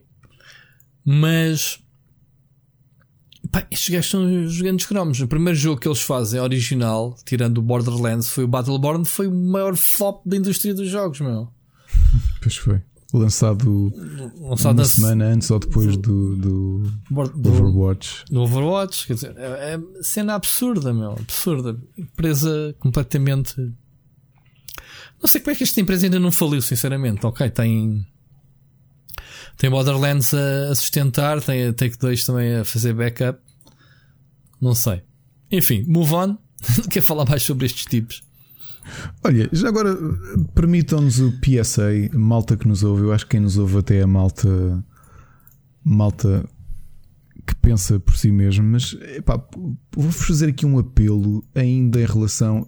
Isto vai começar com a situação atual, mas usem isto para o resto da vossa vida. Este apelo por outras coisas que é um, há um hábito grande da malta partilhar nas redes coisas que não são verdade. Na área dos videojogos nós vemos isso porque até temos alguns colegas que não se importam de partilhar rumores porque sentem que se puserem entre parênteses retos no título rumor que a coisa passa, ok? Isto na prática são os próprios meios, neste caso especializados de videojogos, um, a compactuarem com, com os fake news, a compactuarem com o que não é verdade, ok? Que é a mesma coisa que eu, que eu agora dizer assim, entre parênteses, brincadeira, e depois dizer Rui, és um, és um cabrão. Desculpem uhum. a asneira, não é? Uhum. Eu dizer brincadeirinha no início não iliba o resto que eu estou a dizer. E portanto, no fim, isto começou. Vês a reação e depois já estou a brincar. Exato. Isto, isto começou com, com em, pelo clickbait, não é? Muita gente faz isso, mas depois estende-se numa situação tão grave como a que nós temos hoje, não é? Estamos a viver todos uma pandemia e sim, estou a voltar aqui ao assunto, mas de repente lembrei-me, vamos lá falar de como é que as pessoas reagem, porque os mídias têm uma grande importância nisto, mas nós todos também temos num mundo em que as redes sociais assumem, se calhar, uma importância superior até aos meios de comunicação. E, pá, e é um pedido que eu vos faço do coração. Sejam familiares vossos ou amigos que vocês veem que estão a partilhar coisas do género um, teorias da conspiração, que por exemplo em Portugal já morreram dezenas, aliás, milhares de pessoas, mas o governo não quer mostrar. Uh, que isto está pior do que se diz, que isto é tudo falso em Portugal, no mundo, em Marte, em Marte também há Covid. Epá, façam uma coisa que neste momento estamos em distanciamento social, não dá para dar chapadas na cara. Epá, mas gozem com, com essas pessoas, ok? Yeah. Num primeiro yeah. patamar. Ou então sejam condescendentes. Eu tenho sido muito condescendente. Este fim de semana tenho visto coisas, eu tenho-me controlado, mas já arranjei até uma imagenzinha para pôr. Há aí quem tenha partilhado, que é um, um PNG que é um certificado, tipo um, um, um badge, que é um, a mostrar que alguém é especialista de pandemias e tudo isso, licenciado pelo Facebook, ok? Epá, e quando vocês tiverem pessoas conhecidas que notoriamente estão a ser umas bestas, chamem-nos a atenção Metam pública. Um badge. Metam badge e chamem, e, e chamem mesmo a atenção e corrijam as pessoas, ok? E porquê é que isto é especialmente importante? Porque os mídias precisam de aprender com isto uma vez por todas, as pessoas todas precisam de aprender com isto, e há uma forma de nós impedirmos no futuro do populismo ganhar espaço que a crise económica que nós vamos ter vai, vai abrir, ok? E portanto, se vocês virem malta e sim, vou dizer isto sem qualquer vergonha. Se alguém que nos ouve e é apoiante do Chega, podem deixar de nos ouvir. não sei se o Rui concorda ou não, mas podem deixar de nos ouvir. Não há problema nenhum. Completamente. Okay? Mas atenção que o, Ventura vai, vai, já chega para ele, vai-se embora. Já se zangou. Sim, isso é, isso é ele a ganhar uns minutos de, de, de fama. Estava com saudades. se vocês têm a malta que partilha coisas, como por exemplo esta que o, o polígrafo do Sapo teve de falar, que é a jovem de Porto Alegre. Eh, que anda a fazer máscaras, é, ela é, é da lista do Chega e anda a entregar máscaras. Pessoal, aquilo é a minha califa, ok? Quase toda a gente reconheceu a cara. E que não Isso é porque reconheceu o a pessoal não, não reconheceu. ativou a o membership gold do, do Pornhub. Portanto, Exato. pronto, vão fazer É a, isso. minha, ca- é a minha califa, pessoal. Portanto, não façam share. Se vocês têm, por exemplo, isto é mais fácil, têm as vossas tias ou as vossas primas ou os vossos tios mais Eu, velhos que eu tenho que ver que a Mónica e é. partilha coisas dessas. Se ela não partilhou Epá, essa. Pessoal, vão lá, vão lá e façam. Eu este fim de semana tirei aqui uns minutos para ser condescendente. Eu até gosto de ser condescendente e houve um monte de gente que eu via partilhar coisas do género. Por exemplo, tive um colega de liceu que estava aqui. Essa eu, não, eu já não fui lá porque pensei, epá, já chega, o meu trabalho não é isto. Mas estava-me a divertir. Que era a dizer, epá, pessoal, uh, porquê que os cientistas não fazem uma vacina com azitromicina? No Senegal estão a usar e funciona. E olha para aquilo, fiz um facepalm gigante e pensei, vou escrever. E depois, não, não vou escrever. E sim, é verdade. Especialmente se, tiver, se nos estiverem a ouvir, um, alguns dos nossos ouvintes forem profissionais de saúde, sabem que é verdade que a azitromicina está a ser utilizada por uma razão simples. A azitromicina é dos antibióticos mais usados em todas as situações. Portanto, todos nós já tomamos a azitromicina porque é um, um antibiótico de largo espectro eficaz. E, portanto, se grandes problemas do, um dos problemas do Covid são as infecções uh, concomitantes que surgem com, com epá, pela fraqueza do sistema imunitário, não é?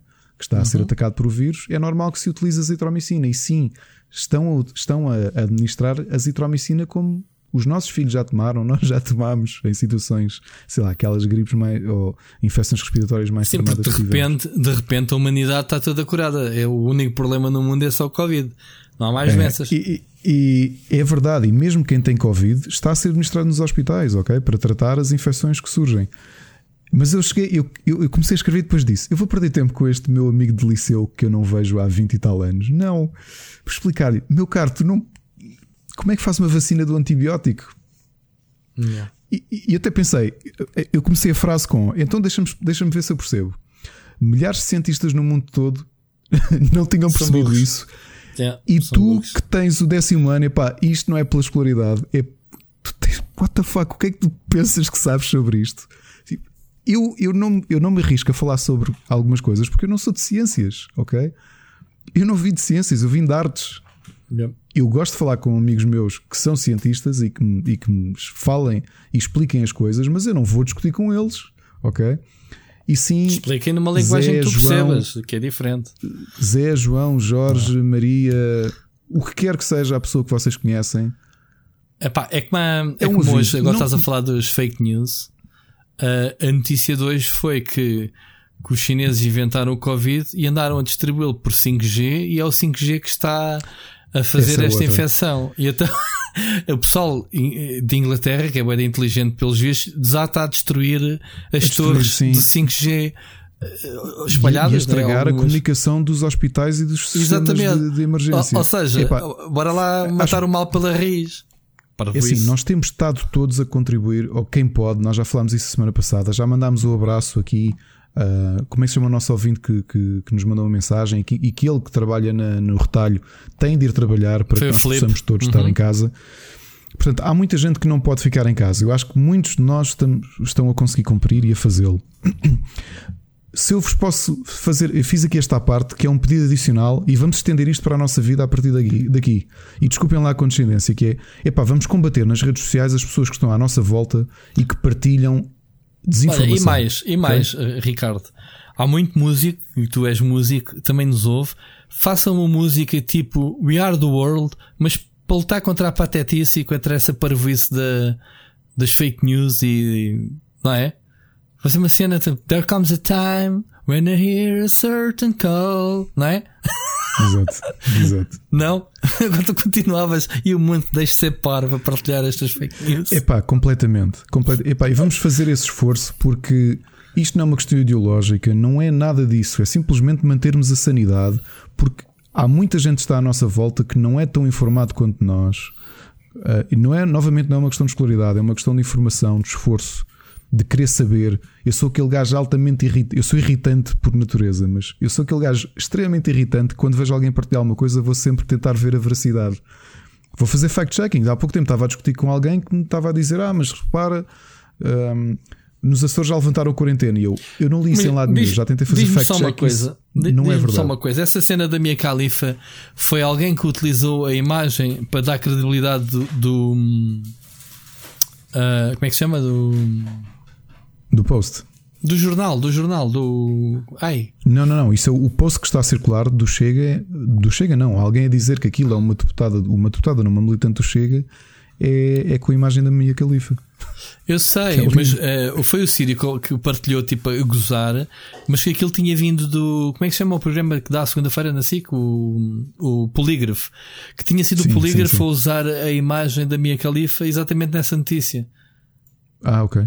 Independentemente disso. Epá, vamos todos lutar contra isto. Sou, e vamos estender isto também aos outros meios de comunicação especializados. Vamos começar generalizado, porque nesta fase é importante que todos tenhamos as informações. Tu quer dizer, quando, quando, quando, quando só ver agora rumor, Capcom vai, pode lançar o remake do Resident Evil 4. Chapada na cara. É logo uma Chapada lapada na cara. Ok. Logo. Pessoal, por favor, quem nos ouve, façam esse esforço. Um, Mas olha uma coisa, é tu sabes que os rumores e os leaks é uma, é uma ferramenta da indústria. Uh, não é só fake news. A indústria, uh, eu sei do que estou a falar, a indústria utiliza isso como forma de, de testar as águas antes, antes de, assumir, de assumir a cena. Sim. Ou seja, aquele passo antes de, epá, antes de anunciar, vamos fazer isto em forma de rumor e ver a reação. E depois, se a reação for má, a gente dá um passo atrás e não é nada oficial e modificamos o produto. Isto é eu usado. Sei, mas mesmo assim, vamos combater isso. Vamos combater isso. Lapada. Fica aqui uh, uma das nossas, nossas novas imagens de marca do, do, do podcast é lapada na cara. Ok, malta? Emparelhamento, então fazer um emparelhamento esforço, é a fase seguinte ou antes? É. Pá, eu vou fazer aqui um esforçozinho que a ver se me lembro. Emparedar é antes ou depois, nas nossas redes. Que vou fazer uma imagem especial só para vocês partilhar Ricardo, e responder. Ricardo, temos, temos emparedamento, certo? O emparedamento. E a seguir, a seguir, a seguir é lapada, na, lapada na é, cara. Quando vocês virem fake news, uma coisa qualquer do Split Chicken dizer tu és uma besta por partilhares isto, por exemplo.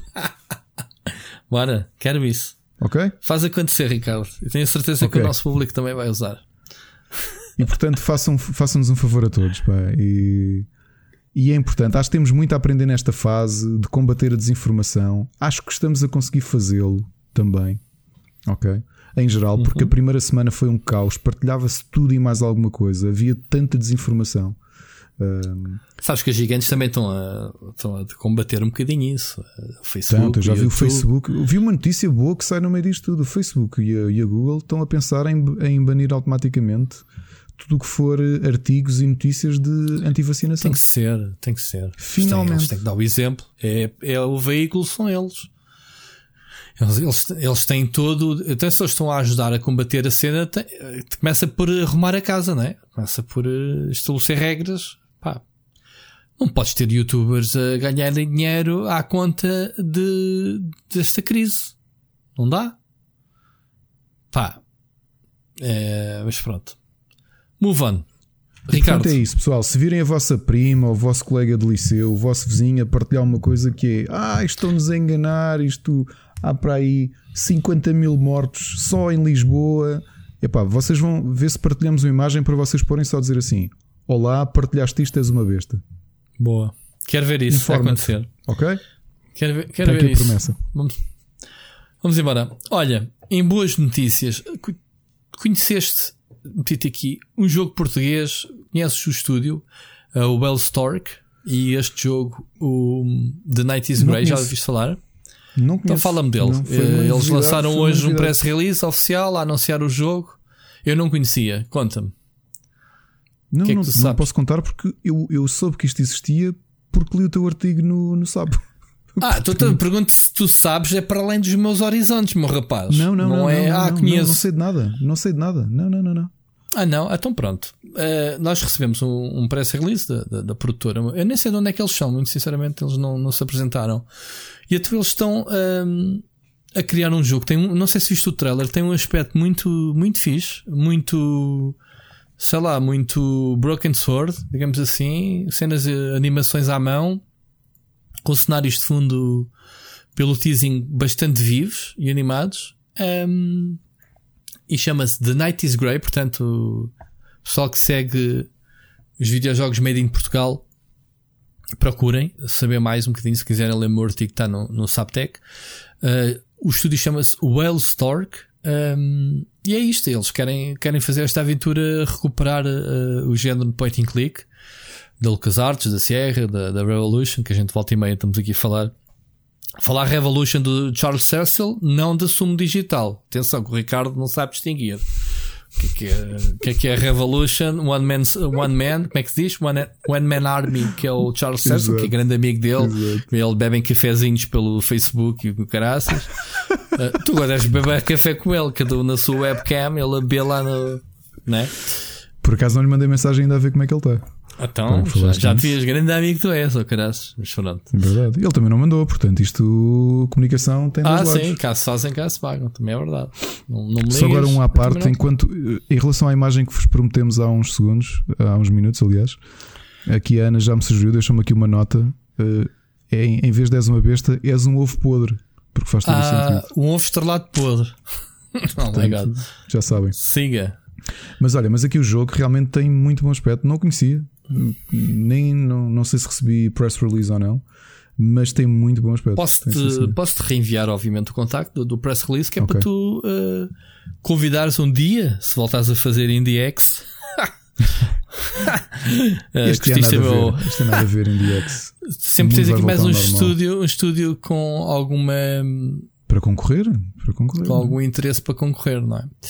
E então, uh, pronto, este jogo não tem, não, tem, não tem nada para dizer. Eles prometem muita ambição, eles prometem, falando em termos técnicos das aventuras point and click, uh, prometem um, toda aquela história, personagens uh, carismáticas, humor, humor digamos assim, o, o, textos bem escritos, pós-diálogos e. Um, quantos, quantos, quantos cenários estavam aqui a dizer? Já não me lembro quantos. Mas pronto, tudo, tudo desenhado à mão, o número de frames uh, das personagens, aquelas animações, 50 localizações, queria dizer. Portanto, e, e uma, uma banda sonora toda orquestrada, original, portanto, muito, muito ambicioso. É, sim, senhor. Uh, o teasing, tu viste as imagens ou viste o teasing também? Uh, o vídeo Eu vi o teasing também, sim, sim. Viste? Uhum. Estou a ver aos solavancos agora.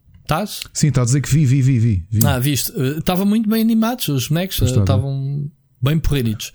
Muito Portanto, promissor, espero que, espero que saia daqui um grande jogo. Se não conheceram, malta, ouviram aqui primeiro, não é? E no, em primeira mão, no podcast Split Chicken, The Night is Grey. Enfim, move on. Era só um anúnciozito. Eu acho que a gente tem que trazer destas coisas Claro. Para o podcast, sim, para, para coisas portuguesas, malta que saiba projetos, a gente fala aqui deles.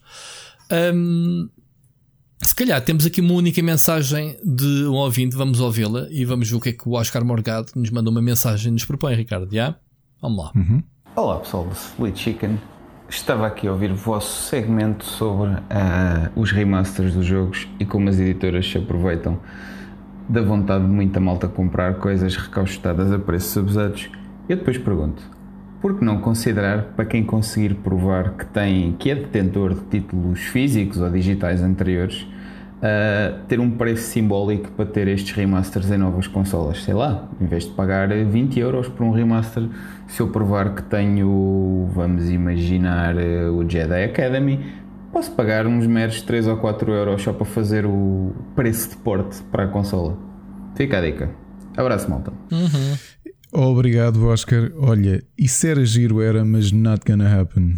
E é. not gonna happen porque se o mercado provou que está disposto a pagar full price claro. pelas coisas. Uh, Melhor, yeah. isto, isto, é acreditar no Pai Natal e no Coelho da Páscoa, digamos assim. Uh, capitalismo uh, mas só, é, melhor. É, isto não é nada que a gente já não tivesse aqui falado, um, não digo jogos clássicos. Vamos lá ver, quando tu tens uma Nintendo que uh, os clássicos não é, da WiiWare em cada plataforma uh, obrigava-te a comprar o Excite Byte, Bike, Excite Bike, por yeah, exemplo, yeah. Sim, sim. para a 3DS, de, para a Wii, para a Wii U.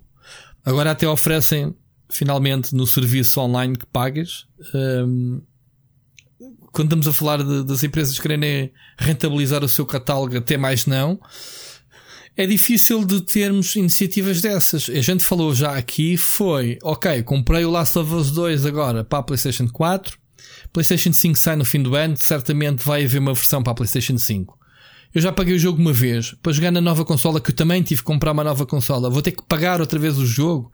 Já aqui falámos em que deveria haver, visto que os ecossistemas estão. É um ecossistema único, não é?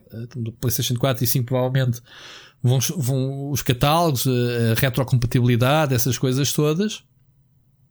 Deveria haver realmente esse check. Opá, a pessoa tem na conta dele, porque a minha conta do Live já vem desde a primeira consola, até agora é a mesma. Os achievements vêm desde gerações anteriores da consola, da 360, não é?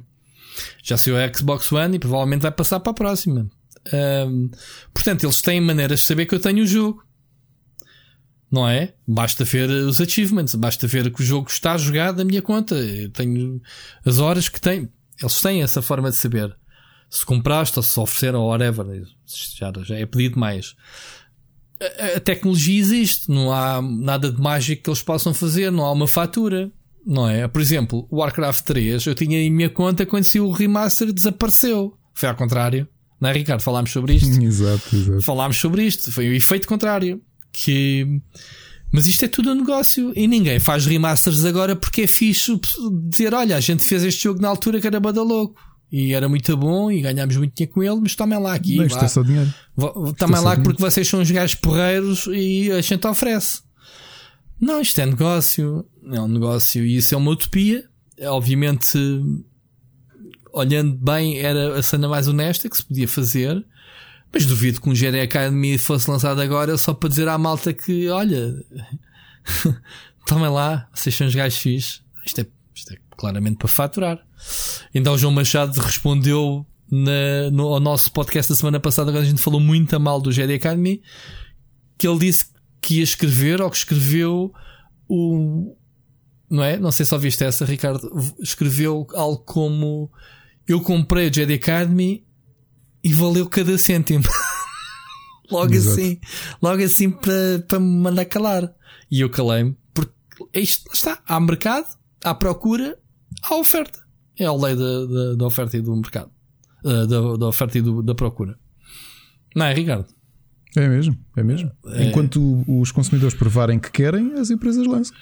Quando, quando perceberem que não, não, não vale, e mesmo assim eu acho que é muito difícil provar, porque deve haver um, um, um limiar de, de cópias vendidas que é facilmente atingido e que aquilo já é lucro.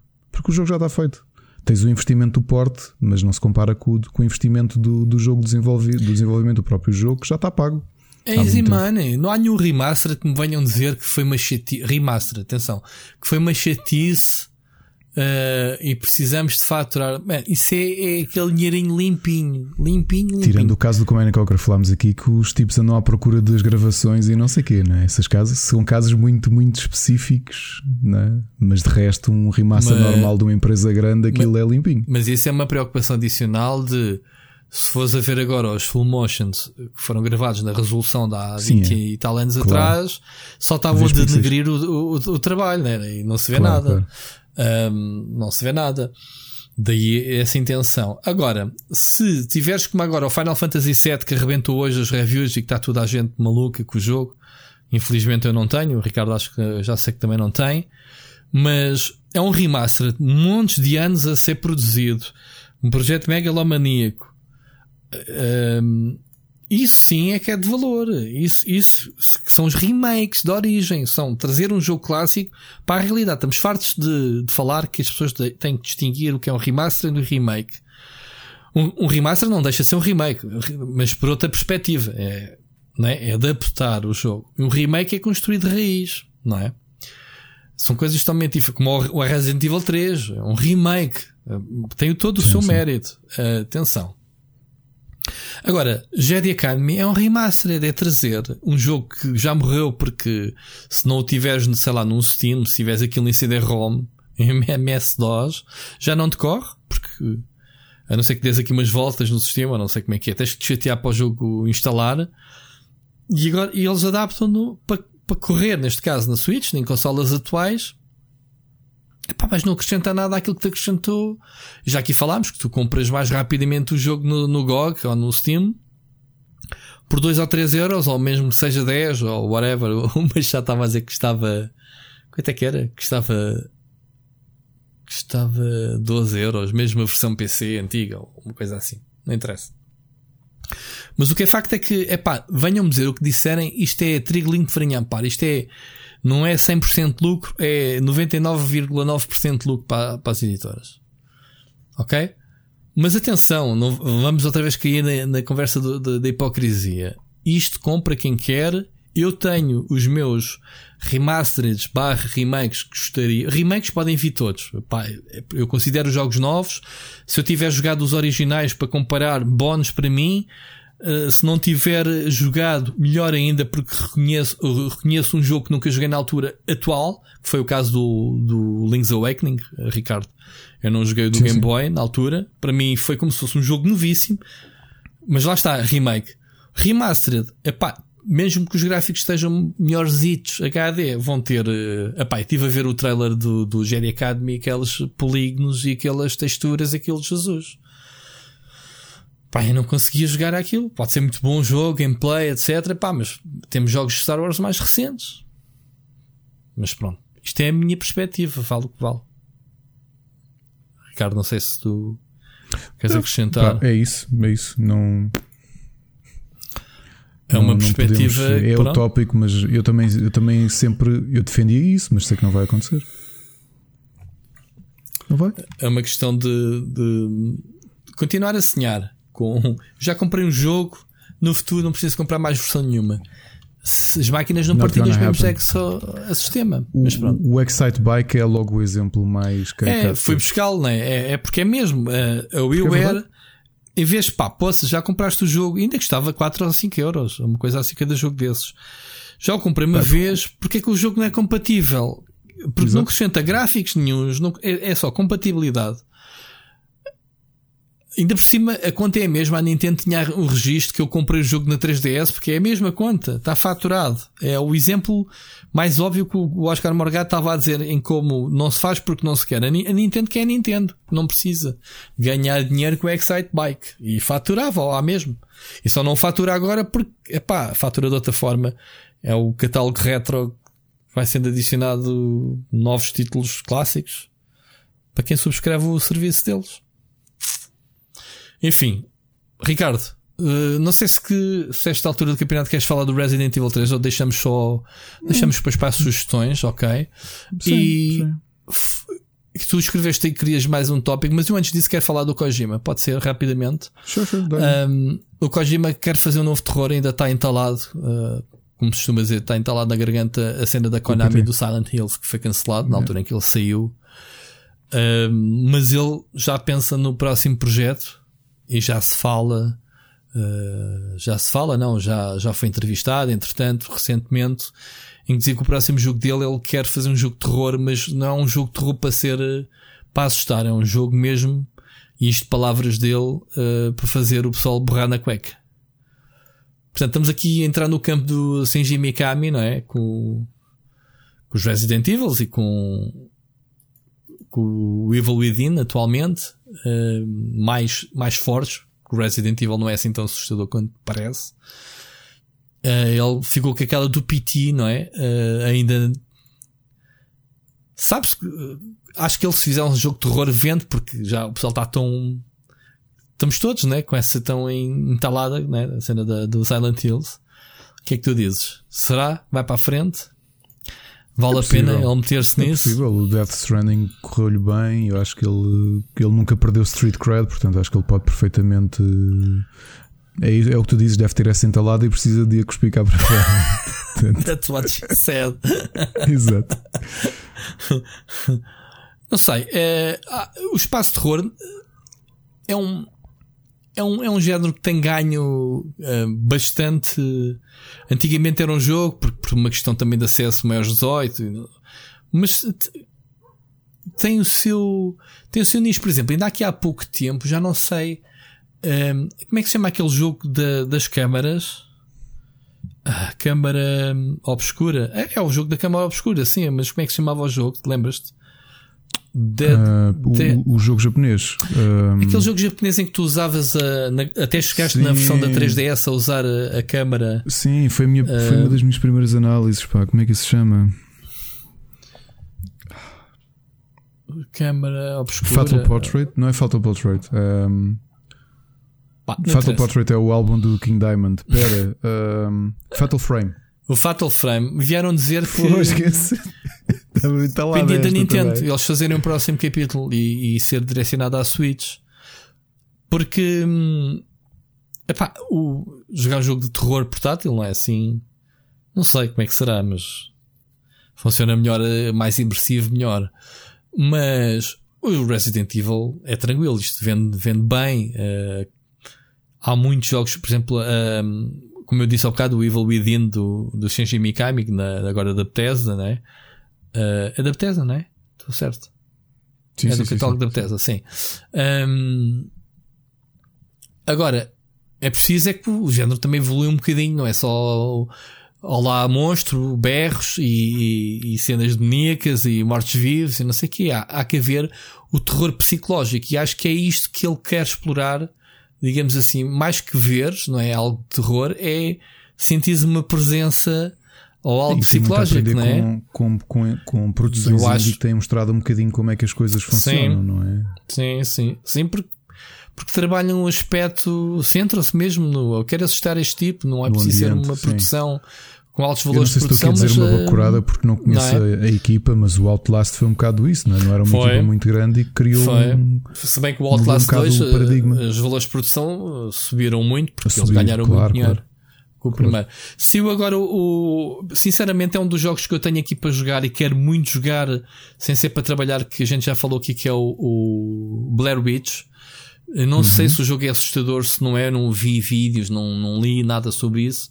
Uh, simplesmente como sei que está no Game Pass, queria experimentá-lo. Eu já o tenho instalado, ainda não tive tempo uh, para, o- para o experimentar. Mas sim, eu sou fã de jogos de terror, gosto muito de, de me assustar, de borrar a cueca, como se costuma dizer. Um, epá, e acho que o Silent, o, Silent o Resident Evil 7, por ter sido na primeira pessoa, eu apanhei muito susto. E nem sequer joguei-o em realidade virtual. Joguei o, um, a demo do Kitchen, na altura, quando o, o PSVR estava a ser promovido. Epá, e sentir que tinha aqui uma cena no ombro. Uma, uma- aquela velha, né? Uma, uma- aquela, aquela aberração. Em realidade virtual em que eu olhei, epá, mandei um grito e um salto num, num evento qualquer onde eu experimentei isso. Ah, pá, por isso sim. Kojima. Queremos um jogo de terror feito por ti. Eu não sei se lá está, se é, se vai levar a medalha ou não que o Ricardo propôs do rumor, mas não, acho que aqui é mesmo um caso de entrevista, portanto ele próprio disse Sim, Disse sim. que gostaria de fazer mesmo um jogo de terror, eh, não só assustador, mas, mas fazeres o, o cocó na cueca. Borrar a cuequinha, como ele diz. Portanto, siga, siga para bingo. Ricardo, dou-te a palavra Olha, eu coloquei aqui um tema antes de entrarmos, acho que é o nosso último tema, e é mais uma nota de rodapé do que outra coisa. Eu ainda não vi a WrestleMania 36, que decorreu sábado e domingo. Ah, eu ouvi falar muito disso no foi uma Twitter. coisa- Yeah. Foi uma coisa anormal também termos o um, dividido em dois. Uhum. Mas há pouco estava a conversar com o meu filho, porque é provável que veja esta WrestleMania com ele. Uhum. E, e uma coisa estranha é tu veres wrestling e então o WrestleMania, que nós sabemos que é um dos maiores eventos de entretenimento do, do, do mundo, não é? Uhum. Que ele mexe muito, muito, muito dinheiro, muitos espectadores. Ele E gosta? foi dividido em. Ele, ele viu já um, um dos, o Battle Royale comigo. Uhum. E, e a minha questão com o WrestleMania é que é diferente. Reparem, a WWE continua a dar semanalmente. Aliás, enquanto eu e o Rui estamos a falar, está a dar o, Monday Night Raw na América sem público. Pois. ok? E, e é, é se calhar, desculpa, já estou com a, com a garganta seca. WrestleMania é capaz de ser o último grande evento que tu ainda tens que não foi cancelado durante este período de pandemia mundial. Mas é sem público. Pandemia Ontem foi sem público este fim de semana. Foi, deu sábado e domingo sem público. Mas o público é o que faz a, a- alma da cena, não é? Deles puxarem E e, é o pessoal muito- puxar. É muito estranho. Foi? É, é muito estranho. É, é. eu Parece- vi um bocadinho, vi uns videozinhos. Parece o treino, Este não é? Eles estarem nos bastidores de, de um dia de treinos normal. Epá, por, um, por um lado, é daquelas coisas que é quase uma luz ao fundo do túnel, que é no meio de tudo aquilo que, que se teve de alterar no teu, na tua vida, a WrestleMania deu na mesma. No mesmo período que dá há 36 anos, estás a ver? Mas sem pôr ninguém em perigo, atletas, etc. Pois é isso, pá, tiveram que dividir em dois, dois dias, que eu não me lembro, pá, malta, o, o Sírio eu sei que também, o Sírio e o Machado também gostam muito de wrestling. Pá, corrijam-me se lembrarem de alguma época em que o WrestleMania tivesse sido dois dias. Mas este ano foi sábado e domingo, dividiram os matches nos dois dias e foi sem público. Epá, e é tão estranho porque tu estás habituado a ver WrestleMania com estádios. O ano passado foi WrestleMania, se bem me lembro, o ano passado foi nos Emirados Árabes Unidos pá, dezenas de milhares de pessoas a ver, percebes? Dezenas de milhares de pessoas em estádio a ver. O, e de repente, o WrestleMania salta de, de país em país todos os anos? Não é um... costuma saltar, acho que fizeram. O ano passado é que houve um acordo com, com, com o príncipe dos Emirados Árabes e, e pronto, e foram até lá. Uhum. Uh, costumam saltar de Estado. O ano passado acho que experimentaram. Acho que foi WrestleMania que foi nos Estados Unidos, foi nos Emirados Árabes. Se não for, também por favor corrijam-me ou verifiquem, uhum. ou corrijo eu para a semana. Mas aquilo que eu vos queria dizer é que temos um dos grandes, um dos eventos mais mediáticos do entretenimento decorreu na mesma, no meio de uma fase em que nós não vemos nada a acontecer, mas sem público. E é muito estranho. E, e faço-te uma nota, uma nota paralela, outra coisa que continua a decorrer, e para mim é estranhíssimo sem público. Eu já vos tinha dito aqui que hum, todas as manhãs, pelo menos era a minha rotina de chegar de trabalho, enquanto estou a começar a preparar-me para trabalhar, no meu segundo monitor ponho os vídeos de YouTube que, que, oficiais dos programas do Daily Show, do John Oliver, do Stephen Colbert, do Stephen Meyer e gosto de ouvir uh, os comentários políticos deles. É humor, obviamente, não é? Aquilo são talk shows. Não sei se, se já se deram um bocadinho ao trabalho de ver, estes, estes programas continuam a dar. Com uma diferença, estão a ser feitos sozinhos. Portanto, o Stephen Colbert está também. a fazer o programa dele em casa yeah. com a mulher e o filho, com o resto da equipa possível via Zoom, a dizer: Olha, agora faz isto, a ensinar-nos o que é que ele tem que fazer, e o resto ele faz sozinho o programa. E é muito deprimente vê-los a fazer o programa. Porque os talk shows vivem muito também da reação do público, não é? Diz uma piada, o público ri-se e tu vais improvisando uhum. ali pelo meio, não é? Uhum. E. E. Perdi, pera. e, e então, eles é a gravarem ser público. Os... Sim. E há outra coisa pá, que me custa mesmo, porque eles são dos humoristas que eu mais admiro, é veres o. Uh, o, o estás habituado em mesmo situações complicadas, quando eles falam de temas muito sérios com humor, que têm sempre um sorriso na cara. E é, e é hum, um bocado aterrorizante porque se nós sabemos que a América está a ser brutalmente uh, penalizada e está, vai ser uma tragédia, infelizmente vai ser uma tragédia o Covid, veres o, o, semblante deles muito mais carregados, tipo, estão a fazer humor, mas tu olhas para os olhos deles e não é a mesma coisa, estás a ver? Uhum. Ainda a semana passada o Stephen Colbert convidou, tem entrevistado pessoas por videochamada, portanto tu repara, Sim. aquilo é quase um modelo de YouTube, ok? Yeah. Yeah ele a dizer primeiro que estava a incumprir montes de leis, porque sabes que lá o, uh, os sindicatos são muito fortes, não é? As unions. Uhum. E ele diz: pá, eu sei que estou a incumprir montes de sindicatos porque ele, inclusive, tinha o filho a tratar da Câmara e era lá o diretor técnico a informá-lo de como é que ele tinha que fazer. E pá, via Zoom, estás a ver? Sim, mas é, atenção, mas... estamos a viver tempos de exceção e há exceções para tudo, portanto, claro. E, e, é o que eles dizem: eles querem manter tudo a funcionar para, porque também são uma luz de, de um raiozinho de esperança para as pessoas que estão habituadas a vê-lo é aquele pedaço de humor que tu tens à noite para ver os teus Sim, aqui, em casa a gente consome a Ellen epá, e não estou a ver uh, sem Ellen Mas, a fechar. Uh, epá, cada um tem os seus programas, a gente adora ver. Eu claro. gosto muito de ver. eu também gosto dela. bastante da Ellen. Também. Não, não vejo há um tempo, mas gosto bastante. Gosto também da Pronto. Samantha Bee. A Samantha Bee, por exemplo, eu não sei em que zona é que ela vive, mas ela está a fazer os programas no, no pá, numas, numas árvores ao pé de casa. O. Steven Meyer foi mais curioso porque ele acho que tem uma, tem uma vivenda, não é? E então o, reservou o sótão para fazer o programa. E uma cena muito curiosa: tu vês o primeiro dia ele posto num sítio que ele nota-se que apanhou tanto frio que ele, a meio do episódio, já tinha o nariz todo vermelho, parecia um bêbado. Ele próprio reparou nisso. Então, todos os episódios, eles andam a tentar sentá-lo num sítio diferente para ver onde é que fica melhor. Exato. E é engraçado eles próprios falarem nisso: que é pá, olha, pá, isto é a minha casa. Outra muito gira foi o Jimmy Kimmel que havia muita gente que acusava de ter um green screen, porque porque a casa também é uma vivenda em Hollywood, e então aquilo vias umas janelas e um jardim lá fora, um sofá, umas janelas e uma vivenda. E ele, pá, a malta diz que eu estou a usar green screen. Pessoal, eu estou na minha casa, isto é a minha casa de jantar, ok? Vocês não vêm para aquele lado porque a câmara está de costas, mas ali é onde eu janto. Mas eu vou-vos mostrar uma coisa: então o gajo sai de casa, abre a janela, entra pela janela, desce, põe os pés no sofá e vem fazer o programa a dizer: pessoal, isto é a minha casa, meu. Esse até está um bocadinho bem disposto. O John Oliver, por exemplo, estava a dar o exemplo, estava, foi entrevistado pelo Stephen Colbert e estava a dizer: epá, eu tenho um filho com um ano e, um, e outro com quatro. E estou sozinho a fazer o programa. Tipo, tu não te passa pela cabeça isto é. E ele, ele diz: Man, eu estou mesmo. Notava-se. Estás habituado ao John Oliver, que fala de coisas muito sérias, mas é o John Oliver. E ali vês a parte humana deles, que é aquela malta também está a dar o litro para, olha, para nos entreter. Estás a perceber? Yeah. Agora que é, imagina, tu, um artista daquela dimensão, como o Trevor Noah, meu, ou não é que tem dezenas de milhões de espectadores por noite, e de repente estás sozinho em tua casa a fazer um programa de televisão para dezenas de milhões de pessoas. Já viste bem? Meu? Sim, claro. Claro. Epá, é brutal isto, e isto, isto está de tal maneira que isto tocou a todos a nível mundial, todos têm que adaptar. E é como tu disseste há bocado, vamos ver o pós, como é que, como é- o que é que fica disto, né? O, o que é que vamos aprender com isto tudo e como é que vai ser e como vai ser no, no futuro.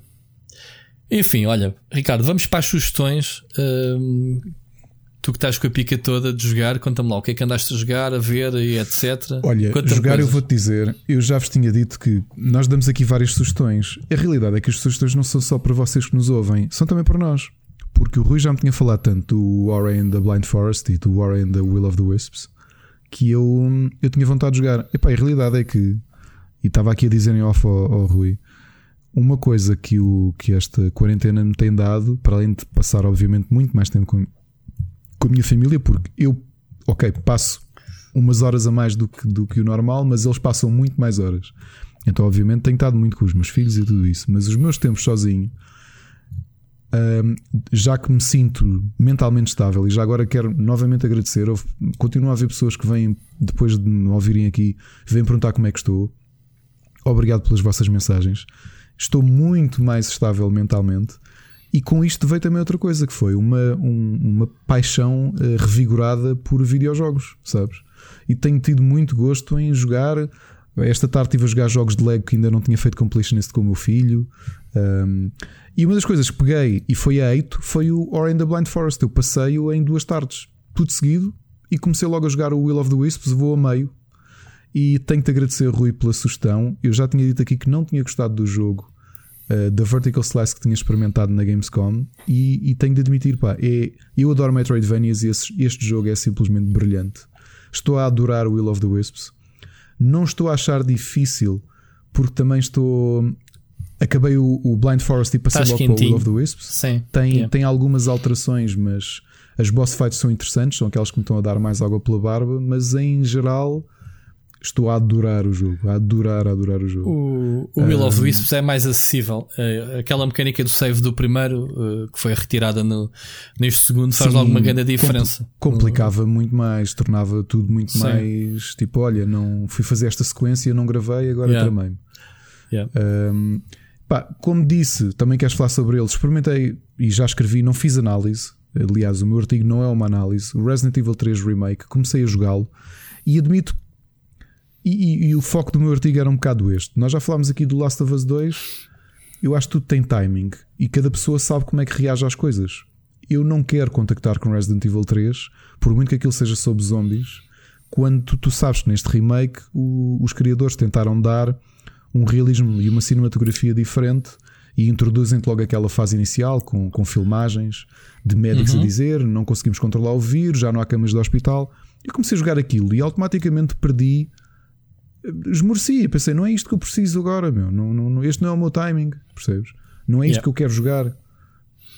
Pá, Yeah. É o que falámos. knock on é wood, falámos pá, é a mesma coisa que estares, sabes que o teu país entrou em guerra e não te vai apetecer ir jogar eh, Call of Duty, digo eu. Ou o teu irmão ou o teu filho foram para a guerra, tu não queres jogar Call of Duty, meu. Uhum. Mas isto cada um sabe de si e não tira o valor que Resident Evil 3 possa ter. Novamente, eu também não adorei o original. Tinha jogado os três na altura que saíram, adorei o primeiro e o segundo. O terceiro, por ter mudado tanto a fórmula, Uhum. eu não gostei dele. Não gostei dele, porque Uh, realmente comecei a fazer uma retrospectiva daquilo que tu me disseste a semana passada, e é verdade, o jogo era curto, o, a tónica punha-se muito mais no Nemesis aparecer e correr atrás de ti. E eu na altura não achei piada, porque o, o eu sempre achei muito mais pesado o ambiente do Resident Evil 1 e 2, que parecia que tudo era calmo, mas não era. A tensão era muito mais. era menos Sim. direta. Era. Um, o 3 é muito mais ação. É. é. E, pá, e tirando isso, sim, tenho jogado Animal Crossing, continuo a jogar uh, Miles Edgeworth, tenho jogado alguns indies.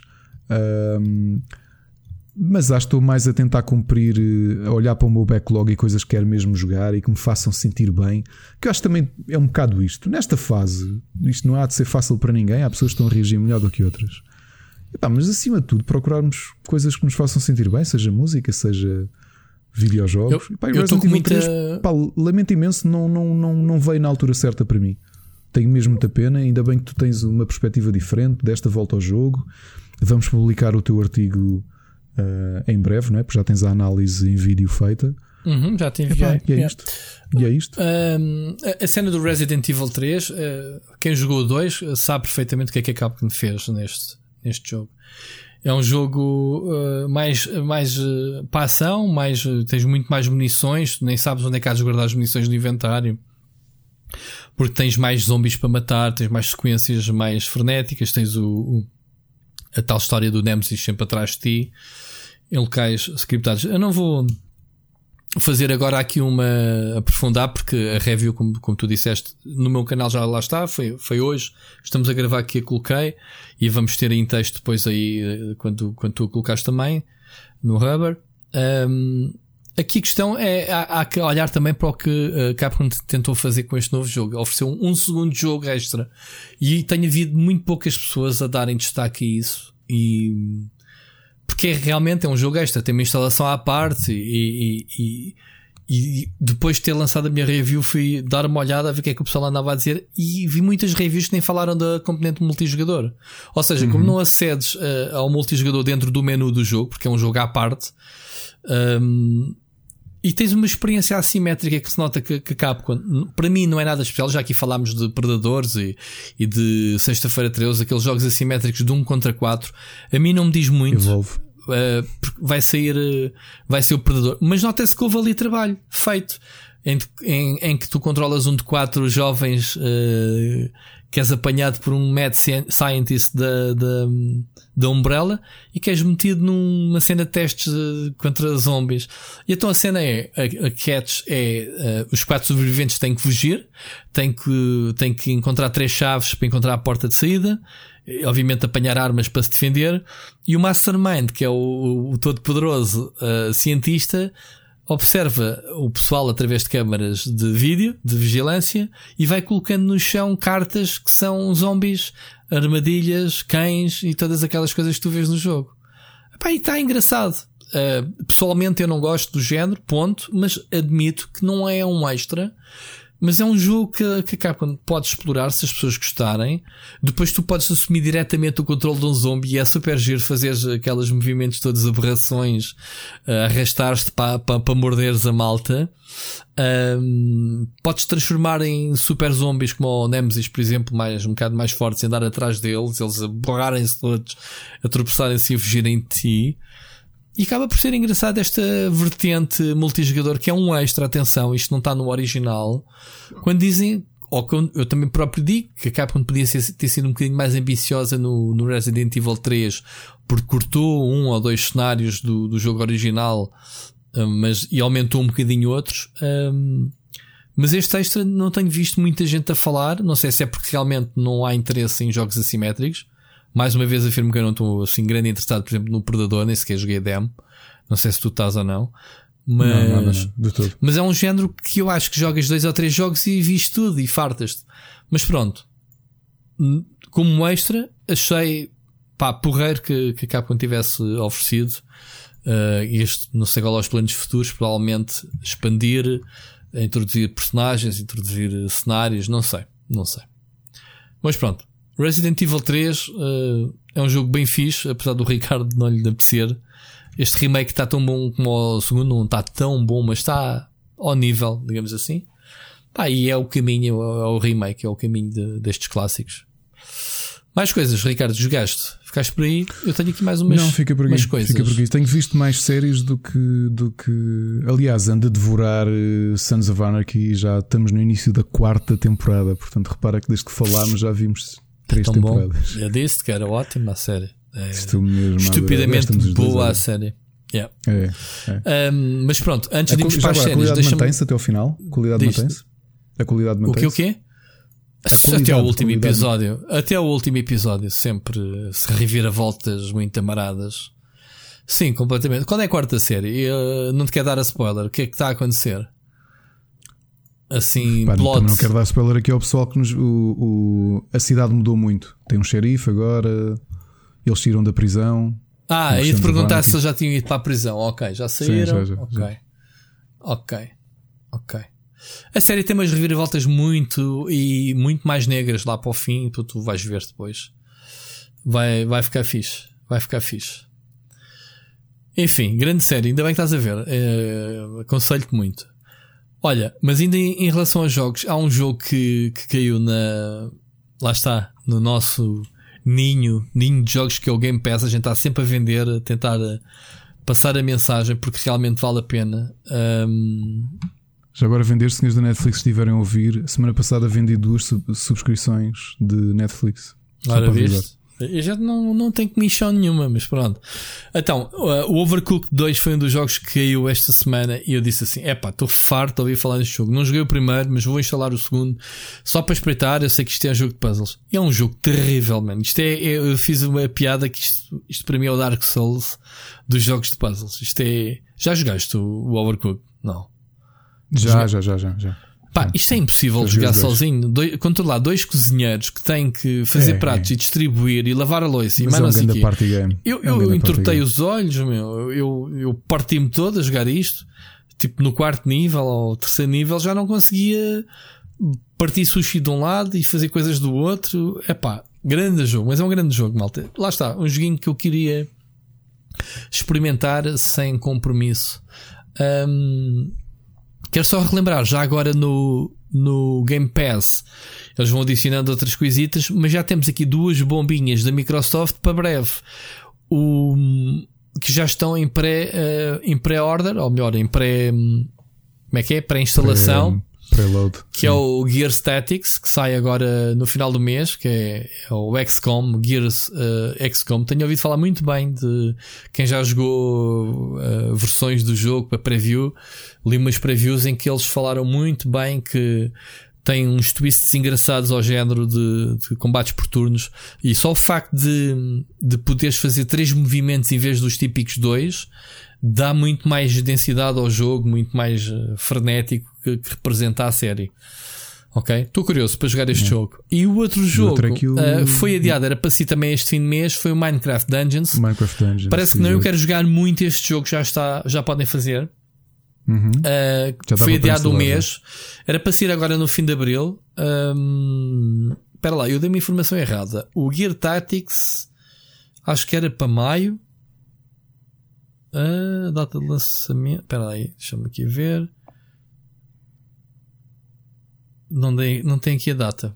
Não me interessa. Pronto. Mas já está para pensar. O, já o Minecraft eh, era para sair eh, agora em abril, foi adiado por causa do Covid. Este sim foi assumido por uma questão logística, não sei o quê. Foi adiado um mês, eh, sai a 26 de maio. E epá, eu quero jogar isto porque isto é o Diablo em ambiente Minecraft. Isto tem muito bom aspecto. Não sei se já viste algum trailer. Eh, isto dá para jogar 4 Hack and Slash, Dungeon Crawler. Ali, pá, procura de armas, enfrentar bosses. É mesmo isto que eu queria jogar. Portanto, Ricardo, depois se quiser jogar comigo em co-op, Yeah. Ahm, como- sim, se der até dois no mesmo, na mesma casa, Sim, e o meu filho juntamos sim, aqui de certeza. dá para 4 o jogo. Tal como tu jogaste bem comigo One Piece, apesar de eu te ter pedido aí 10 vezes para jogar comigo eh, e tu ignoraste-me, mas está-se bem. Não, tranquilo. Olha, mais coisas. Joguei finalmente que eu tinha aqui já há semanas o Paper Beasts, lembras-te? De- Do Sim, novo jogo gostaste? do Eric Shahi uh, do Another World. Se eu gostei, Sim, não joguei muito. Uh, joguei um bocadinho. Aquilo é daquele típico jogo de, de puzzles que é: estás aqui, avança, não te explicamos nada, não há objetivos, uh, analisa o cenário e descobre o que é que é para fazer.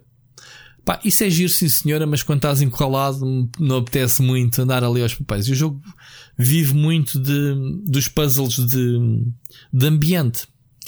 Ou seja, aparecem-te monstros feitos, é tudo, é tudo origamis. Todos os monstros são feitos de papel em que tu pegas neles e, e remexes neles e não sei o quê. E depois tens tipo uma, uma espécie de uma, de uma, sei lá, uma centopeia de um lado cava areia, do outro lado despeja areia. Então tens que criar túneis e buracos de água para puxares água, por exemplo. Outro, estou encalado numa gruta que está tudo escuro, não há nada para fazer e há um, um bicho que mandava acompanhar, ficou triste e está lá num canto. Pá, não, não sei. Já tentei fazer várias coisas para o animar e não consigo. É engraçado, mas não é assim nada, nada de extraordinário. Mas ainda quero jogar mais um bocadinho, quero, Quero ver se, se avanço e depois tenho uma opinião melhor sobre, sobre o jogo. De resto, tudo o resto foi Animal Crossing, que já aqui falamos. Estamos a viver a Páscoa, né? Dentro do jogo, Bunny Day. Uh, e pronto, não vamos falar outra vez de Animal Crossing. Séries, conta-me coisas. Estou no Sons of Anarchy ainda. Olha, acabou eu já tinha falado aqui do Fresh, uh, Fresh Off the Boat, uma, uma série cómica passada nos anos 90, um bocadinho uma, uma ficcionalização do, da vida de um cozinheiro de Nova York, que os pais são, são imigrantes chineses. Uh, acabou há duas semanas, eu vi agora a series finale, gostei. Estive a fazer um bocadinho catch-up às minhas séries de comédia, que estão todas paradas neste momento. Uh, algumas já acabaram as temporadas. E Sons of Anarchy é onde eu estou e a seguir vou para uma coisa que tu tens ali porque tenho de cumprir o, tenho de cumprir o, o calendário. Qual é? O Casa de Papel. Tu, não estou muito entusiasmado, tu, admito. Tu viste vou, as três primeiras? Eu vi as três primeiras e não estou entusiasmado para ver esta, mas já que vi o resto, agora já, já agora acabo. Eu ainda só vi três episódios. Uh, bem, a série também estreou agora na sexta. Um, ainda só vi três. Epá, eu, eu, eu gosto de ver. Consome-se bem, as personagens são fixe e, e já as conheces. Um, não sei qual é o futuro da série, uh, sequer, se, se, é para acabar, se é para continuar, porque isto vive um bocadinho do problema do Prison Break, né? Tu, a série foi criada com um intuito, algo fechado, e depois tem sucesso e depois precisas de criar histórias para dar continuidade. E nota-se que, que, se calhar é por aí que te falta o entusiasmo a terceira season, não é? Do, do caso Sim, do papel. Não daquilo que eles fizeram. Teve que ser reinventada um, para se poder continuar, não é? Eu, por exemplo, claro. que aconteceu um bocadinho com isso. Tiveste a primeira e a segunda season. A primeira era a fuga, a segunda era o fugir cá fora, e depois o terceiro já é uma espécie de regresso às origens. Vamos todos parar eh, numa. as mesmas personagens, mas numa prisão, tipo na Venezuela, ou lá no raio qualquer, num país qualquer é. do terceiro mundo. Sona. Percebes? And so on. And so on. E a série foi tentando arranjar formas de manter os dois protagonistas, os irmãos, não era? Um, o Michael Schofield e o, o o um, Burroughs. O Petrelli, um, não é Petrelli? Era, hum? Não era Petrelli, nada, isso era do, do Heroes. Era o Schofield e o. Foi o que eu disse, Michael Schofield e o Burroughs. Burroughs, é isso. Burroughs, Sim. é isso. É isso. Um, com o contexto das outras personagens que só por coincidência que teriam que estar no mesmo sítio que eles, quer dizer, eles até ao último, depois fizeram agora uma série especial, não era? O, não sei se viste todas, o, o Prison Break teve uma, uma série essa. especial, uma espécie de reboot.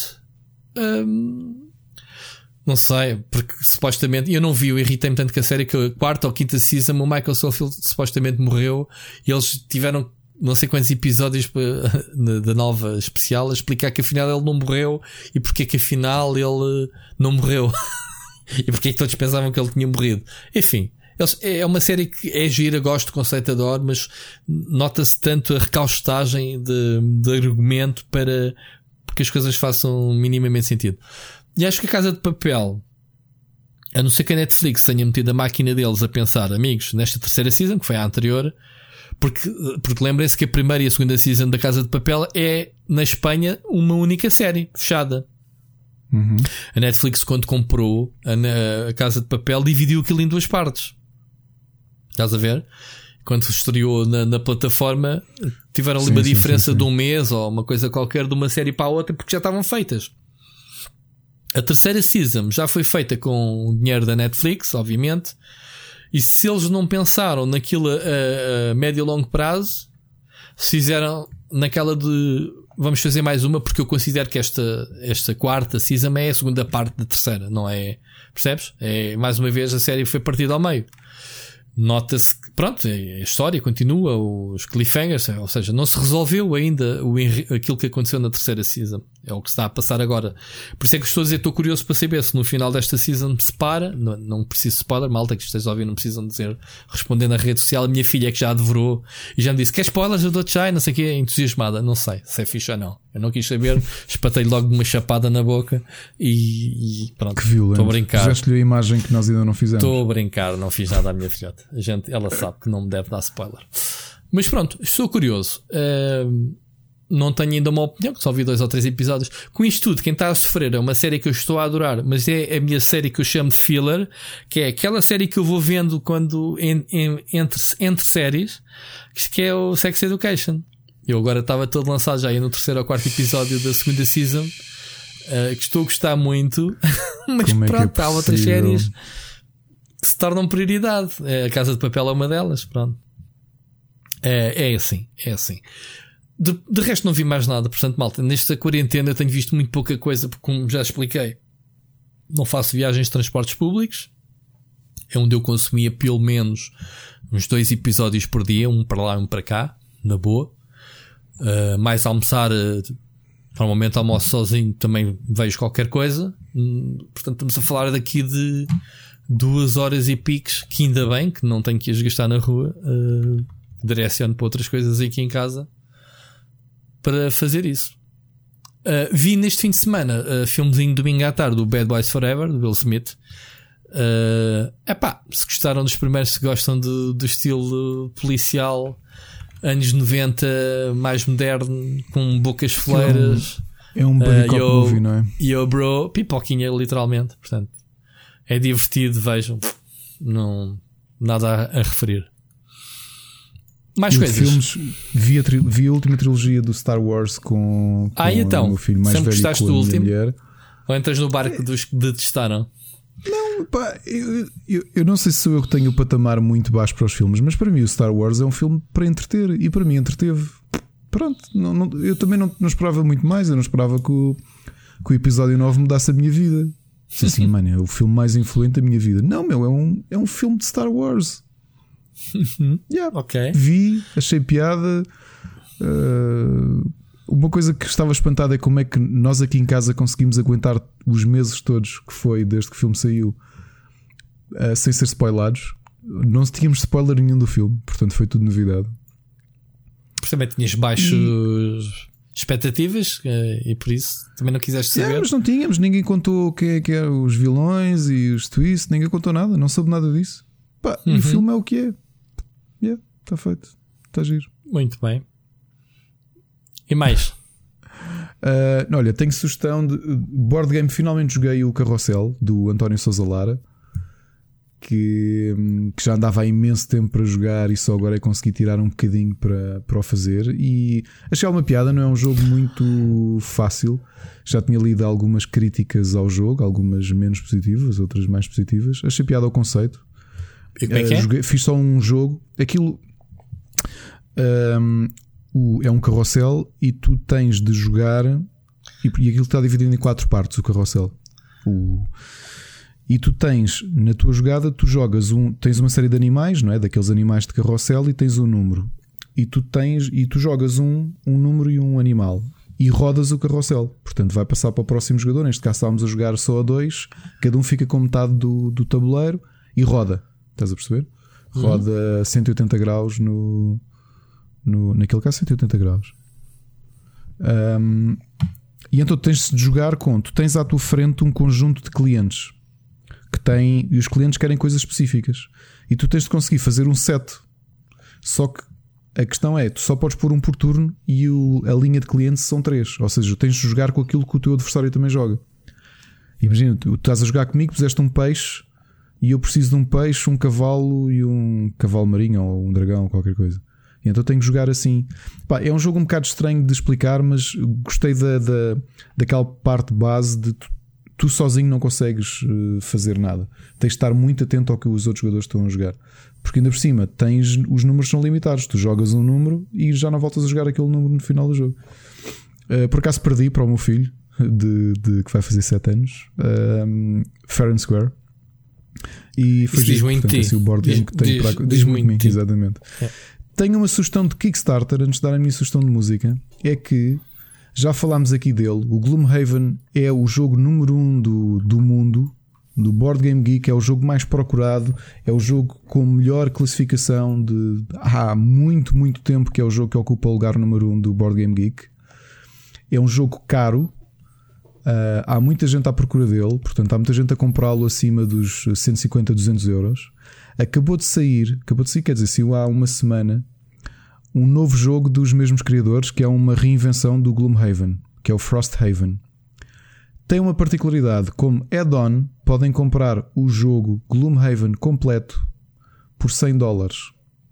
Ok? Uh, Man, o que é que isto fez? É um absurdo, meu. É um absurdo. Aí- O, que, o que é isto, meu? A Os editora gajos bateu pedem recorde- 46 mil. Sim, mas no 45 primeiro dia fizeram 5 milhões, que foi o maior recorde sempre de um Kickstarter. É, não é? Eles estão neste momento com 6 milhões 647 mil.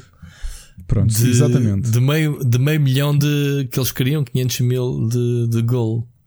Pronto, Quem é eles que tinham que- apostado. Quem é, quem é que pede 500 mil para fazer um jogo de tabuleiro, meu? Porque, para já, é um, é um jogo que tem muitos componentes, mas. E porque eles já sabiam que ia ter uma tiragem gigantesca. Dude, 500 mil para fazer um jogo de tabuleiro? Conceber Yes. o jogo, não estou a dizer fabricá-lo. Isto é para conceber o jogo, certo? Conceber e fabricar. Conceber e Conceber e fabricar. fabricar. Sim, só que a questão é. Porquê é que eles estão à luz de fazer isto? Porque o Gloomhaven, novamente, é o jogo mais procurado pelos fãs de board games, ok? Tu, se fores ao eBay, vais ver cópias de Gloomhaven a, a 200 euros. E eles, como add-on, ou seja, tu para poderes comprar adicionalmente, dares mais 100 dólares para comprar o Gloomhaven, tens de gastar, tens de fazer pledge ao Kickstarter atual. E então o que o autor disse é que eles tinham uma aposta interna que iam fazer no total da campanha toda, que ia ser um mês, 5 milhões. A realidade é que no, no- antes das primeiras 24 horas já tinham feito 5 milhões e meio. Alguém, alguém perdeu. Este, este Isaac Childers está cheio da, da, da pastel, não? Há Portanto, fica disto? aqui o aviso. Eu sei que há muita gente nos segue. O Gloomhaven é um grande jogo, mesmo, mesmo, mesmo um grande jogo. Merece Ok. completamente o tempo que está no pódio dos melhor, do melhor jogo de board games de, de- da atualidade. Não, não saiu nada que o tivesse destronado. E para quem quer, tem que a oportunidade de o comprar eh, como add-on a este Frosthaven. Tu tens o jogo? Não tenho o jogo, joguei com outras pessoas, porque na altura achei sempre, todas as cópias que eu encontrei do jogo, pá, dar 200 euros por um jogo só já achei too much. Ok? Ok. Portanto, Frosthaven, aqui a campanha. Outra coisa, se o dia 3 de Abril, finalmente, o álbum dos Pure Reason Revolution, eu já tinha falado aqui do single deles. O álbum Eupnea já saiu no Spotify. Hoje o, a vocalista esteve. Os dois vocalistas estiveram separadamente a fazer lives de Facebook. Tivemos, aproveitámos para fazer umas perguntas. Ela não chegou a responder à minha, mas vai repetir porque havia muita gente a ouvi-los e a fazer perguntas. Eh, Por causa daquela particularidade muito especial, é que a inscrição que eu tenho dentro da minha aliança de casamento, escrito pela Ana, é o nome de uma das músicas deles. Porque eles realmente são uma banda que nós gostamos imenso e, e que tinham acabado em 2010 e que voltaram agora. E eu ainda quero saber se voltam a Portugal depois desta loucura toda passar. E portanto, ouçam, é um grande álbum de prog eletrónico. As vozes deles são ótimas. Acho que não há ninguém que não, não goste, porque é, é- ouve-se muito, muito, muito bem. O- a banda chama-se Pure Reason Revolution. O álbum novo chama-se Eupnea.